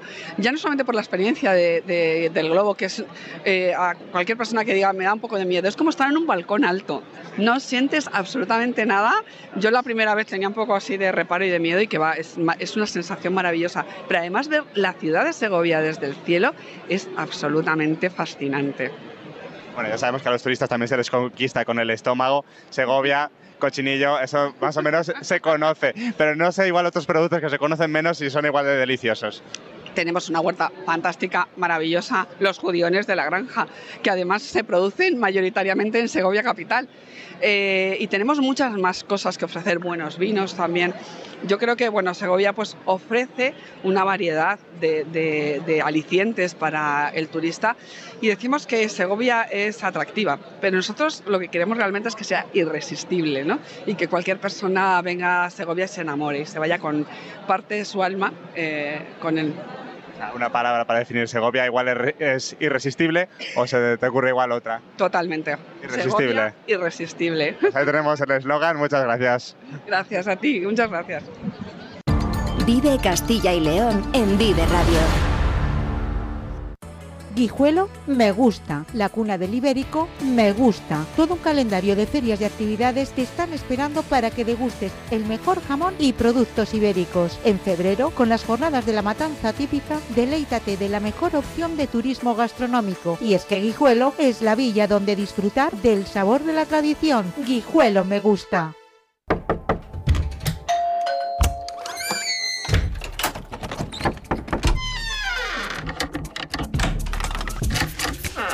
El universo digital de tus hijos e hijas es todo un mundo. Más puertas abres, más lo entiendes. Descubre cómo en FAD.es. Guijuelo me gusta, la cuna del Ibérico me gusta. Todo un calendario de ferias y actividades te están esperando para que degustes el mejor jamón y productos ibéricos. En febrero, con las jornadas de la matanza típica, deleítate de la mejor opción de turismo gastronómico. Y es que Guijuelo es la villa donde disfrutar del sabor de la tradición. Guijuelo me gusta. Vive Castilla y León en Vive Radio. Me la rompe nadie. 2 y 43 minutos de la tarde, recta final de este programa especial. Volvemos a Fitur para conectar con Daniel González, que se encuentra en otra provincia castellano y leonesa. Así es, esta vez me he ido a la provincia de Burgos y concretamente para hablar de la provincia tenemos al presidente de Sodebur, Carlos Gallo. Sodebur es un ente de promoción turística de la Diputación Provincial de Burgos. Y bueno, eh, buenas tardes, Carlos. Muy buenas tardes, ¿qué tal? Muy bien. ¿Qué tal tú? Aquí en bien, Fitur. bien, bueno, mm, cansados, ¿no? Eh, la verdad que tal, sí, pero con mucha ilusión también, porque ya no solo por lo que estamos ofreciendo, sino por lo, por lo que estamos aprendiendo de otras provincias que sin lugar a duda son un referente turístico y que, bueno, puede- pueden ayudarnos, ¿no? A, a seguir creciendo en este sector que, bueno, que Burgos, pues bueno, eh, tiene, tiene mucho que decir en él. Sí, sí, te voy a decir, Burgos tiene mucho que decir y tiene mucho que contar también al turista. Hay muchos lugares que ver en prácticamente todas las comarcas. ¿Qué vais a destacar aquí en Fitur? Bueno, hemos destacado todas las comarcas, está claro. Lo primero, eh, hacemos provincia, hablamos de merindades, hablamos de la comarca Las Loras, Pinares, Arlanza, eh, hablamos de la Ribera del Duero y, y destacar, pues sobre todo destacar ese turismo accesible, ¿no? ese turismo con el que estamos trabajando para que no haya barreras arquitectónicas, para que el lenguaje braille, el lenguaje de signos sea lo predominante en cualquiera de los destinos que tengamos a nivel provincial, destacando que ya hay tres que ya está- están prácticamente terminados el, el tra- el trabajo, que son Covarrubias, Castrojeriz y, Silos, y bueno, y que a la vez pues seguimos trabajando pues para seguir haciendo una provincia accesible, que es lo que es lo que se trata. Yo esta la pregunta se la he hecho a todos. Eh, un itinerario, yo soy un turista, un itinerario por la provincia de Burgos, eh, por ejemplo, un fin de semana. Bueno, bueno, uf. Sé que es difícil, sé que es difícil, pero bueno, hay que mojarse un poquito. Sí, vale, pero fíjate que yo esta, esta pregunta me la han hecho, ¿no? Y entonces yo he dicho, vale, eh, hacemos un itinerario de familia, pero es que eh, yo te po- podemos eh, decir, venga, vamos a, a la zona de las merindades, por ejemplo, y bueno, ya, ya solo estar en Medina de Pomar disfrutando de ese casco histórico, ya prácticamente te va a llevar un día. Y ya luego, si te, si te tienes que acercar hasta Valpuesta, que no puedes de- dejar de, de ver Valpuesta, de, de ver un pueblo que está eh, eh, eh, sobre, sobre, sobre una roca y que, bueno, y que has declarado, está dentro de esa asociación de los pueblos más bonitos de España. Te tienes que acercar indudablemente a Valpuesta, en la misma comarca, eh, origen del castellano. Eh, puedes bajar hasta Frías. Eh, Sí, fíjate, sí, tienes- se presenta por sí acabo- solo. Te acabo de hacer un itinerario que te hace falta dos fines de semana para conocerlo. Sin embargo, sin lugar a dudas, Burgos, gracias a su patrimonio, su patrimonio eh, monumental, eh, sin lugar a duda, hace que sea visitable 100% cualquiera de las comarcas eh, por fines de semana. Tal. Sí que hemos estado ayer con agencias, la verdad que tuvo un gran éxito la convocatoria, ese programa que hemos hecho de rutas de fines de semana para, para el turismo familiar, individual, para el turismo de grupo, en PAX, que lo hemos de- destacando sobre todo sobre nuestro románico, sobre nuestro patrimonio cultural, sobre nuestra gastronomía. O sea, estamos dando la opción que ir, ir a una agencia de viajes y poder disfrutar de Burgos con un pack ya hecho, dando la comodidad al turista para que llegue, ah, pues me apetece esto y eso, y ya, ya lo tengas preparado. Gracias al gran trabajo que se ha hecho desde Sodebur y la, la empresa eh, Ent- Entrevías, que es la que ha generado este, este producto. ¿Y existe sinergia entre los, municipios, entre los municipios de Burgos a la hora de trabajar en ofrecer una misma oferta turística? Por ejemplo, pues es una ruta por las merindades. Yo creo que sí, yo creo que todos vamos encaminados a, una provincia que a pesar de la diversidad que tiene, sí que hace eh, que tú puedas disfrutar, por ejemplo, de cicloturismo en las merindades y lo puedas hacer en las loras. Eh, desde Diputación estamos, trabajando en una señalización inteligente que nos pliegue toda la provincia con el mismo tipo de señalización, que el turista no se confunda en la provincia que está. Ahora mismo eh, estamos esperando el plan director, es uno de los trabajos para este año 2024 y 17 municipios que fueron los que quizás han tenido mayor eh, capacidad o recogida de turistas a lo largo del año 2023, pues han sido un poco los que nos han orientado a la hora de, eh, realizar esa señalización.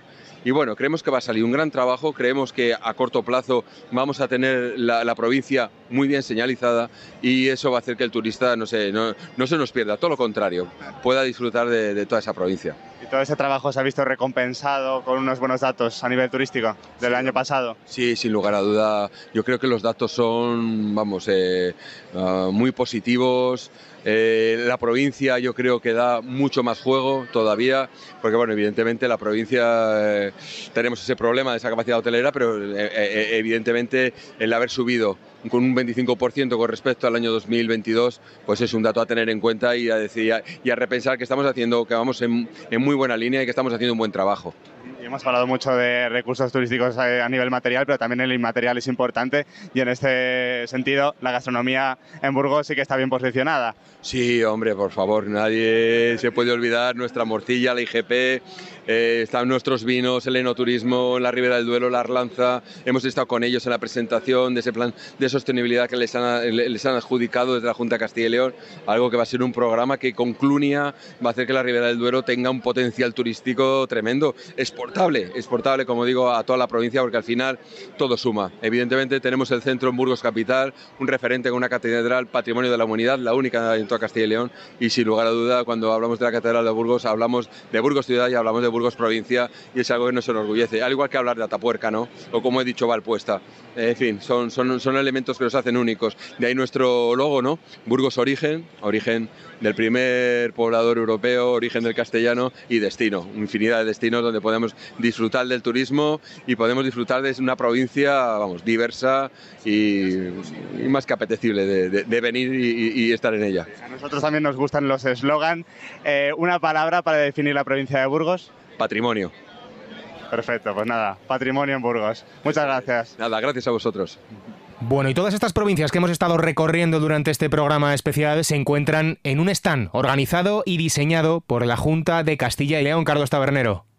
Y precisamente estamos con el consejero de Cultura, Turismo y Deporte de la Junta de Castilla y León en el Día de la Comunidad eh, con Gonzalo Santonja.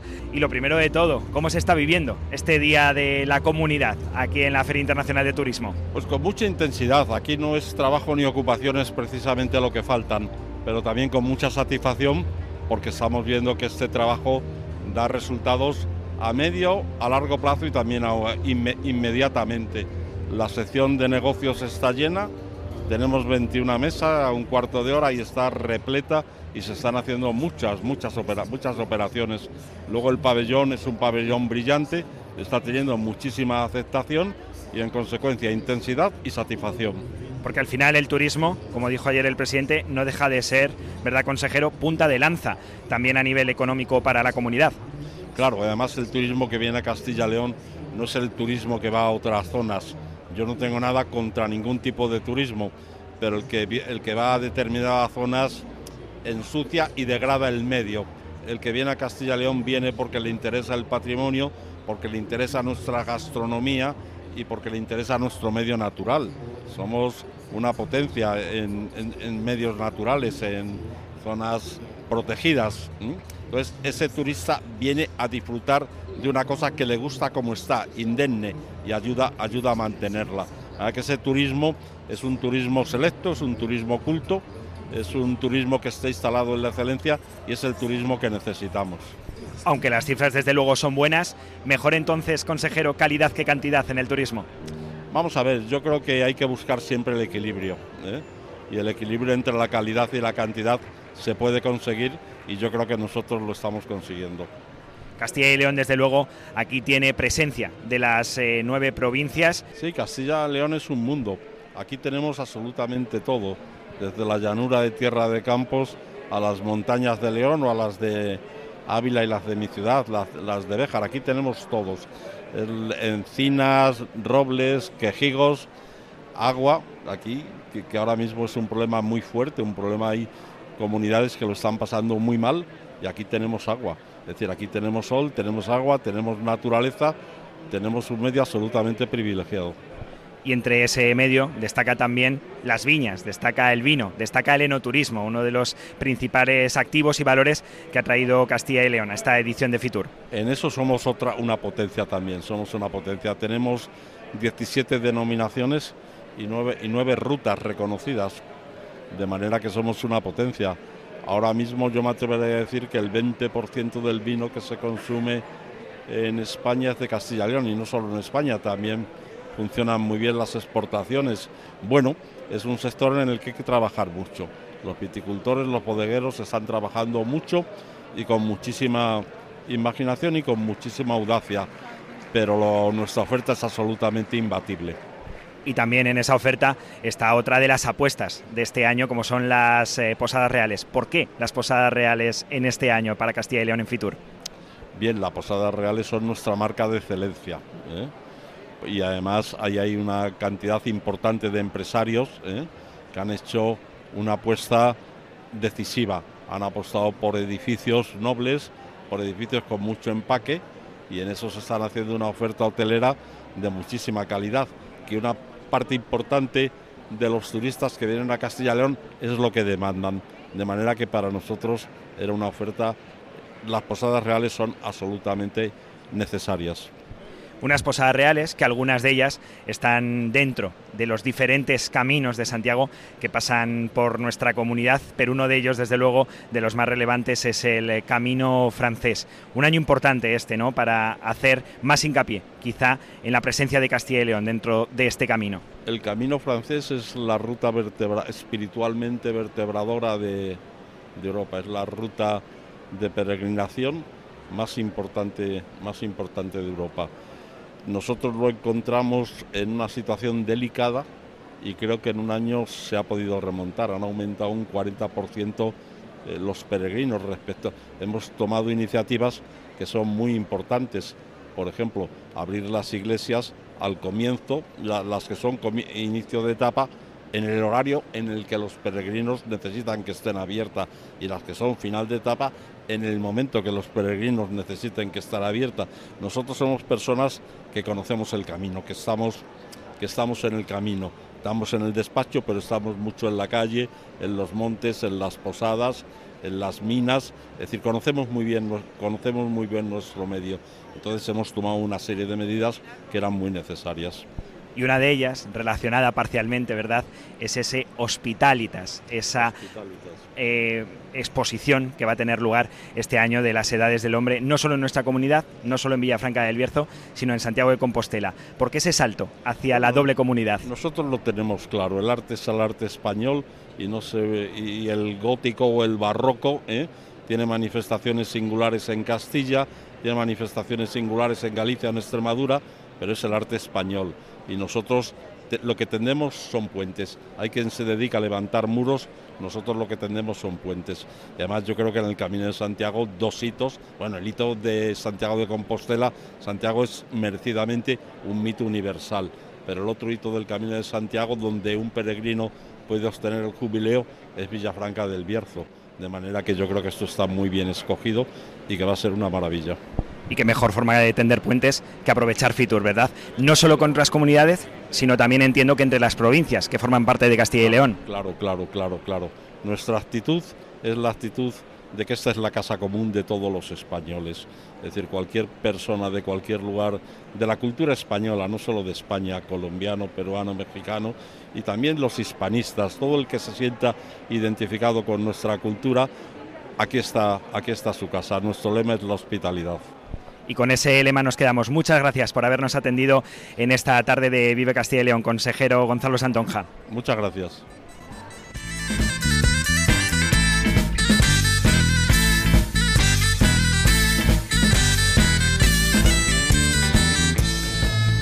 Vaya día de Fitur, ¿eh? Iván Álvarez, vaya día. Ha sido espectacular estas tres horas de programación en Vive Castilla y León, donde hemos tenido la oportunidad de conocer la oferta turística de las nueve provincias de nuestra comunidad, toda esa oferta que se ha programado por parte también de la Junta, de los ayuntamientos, de las diputaciones. Hemos estado lógicamente en todas ellas, hemos hablado de las nueve rutas del vino, de esas 40 posadas reales, de los patrimonios de la humanidad, el Camino de Santiago, no podía ser de otra manera, esas edades del hombre que nos esperan en los próximos meses, tanto en Villafranca del Bierzo como en Santiago de Compostela. Hemos conocido todo lo que se ha desarrollado en estos tres primeros días de Fitur dedicados a expositores, pero es que tenemos, Daniel González, mucho más durante el fin de semana con la apertura de la Feria Internacional de Turismo a todos los visitantes. Así es, mañana y el domingo a partir de las 10 de la mañana se podrá visitar el stand de Castilla y León, aquí en Fitur, que estará continuamente dinamizado con actividades para todos los públicos, además del ciclismo de naturaleza con realidad virtual,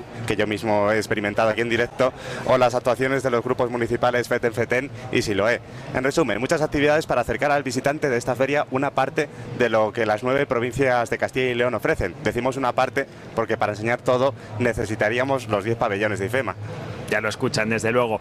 Un programa más que entretenido para este fin de semana en esta Feria Internacional del Turismo, donde Castilla y León ha tenido una gran presencia, especialmente hoy, en el Día de la Comunidad, aquí en este pabellón número 9 de Fitur, y en el que le hemos querido trasladar a todos ustedes, a los oyentes, este esta oferta a través de un programa, de un especial sobre Fitur aquí en Vive Castilla y León, que desde luego parte del trabajo de todo un gran equipo formado aquí en Madrid por Leticia Ortiz, por Iván Juárez, por Daniel González en esas conexiones, por Iván Álvarez, aquí también en la conducción desde Madrid y en la producción por Óscar Galvez en la dirección, por Ángel de Jesús en los mandos técnicos y desde los estudios centrales nuestros compañeros Carlos Monsalve, también en esa parte técnica Lidia Veiga y Alberto Sánchez Casado en la producción y Diego Rivera, a quien han podido escuchar durante estas tres horas en la conducción. De nuevo, gracias, esperamos que lo hayan disfrutado, que se animen a pasarse por Fitur y desde luego que se animen a disfrutar de toda la oferta turística que tiene nuestra comunidad, ese gran territorio que se llama Castilla y León. Desde aquí nos despedimos, Diego, un abrazo. Un abrazo enorme, Carlos, y enhorabuena también por, por supuesto, ese trabajo allí, al pie del cañón, en Madrid, en ese pabellón número 9 de IFEMA, donde ha estado Vive Radio para este programa especial, desde las 12 de la mañana, acercándoles toda esa oferta turística que Castilla y León presenta hoy ante el mundo. Así que nosotros ponemos aquí el punto y final, invitando, como hacía Carlos Tabernero, a todos a que disfruten del patrimonio y del turismo de Castilla y León, y ahora se quedan en compañía de los servicios informativos aquí en Vive Radio. Que tengan buen fin de semana.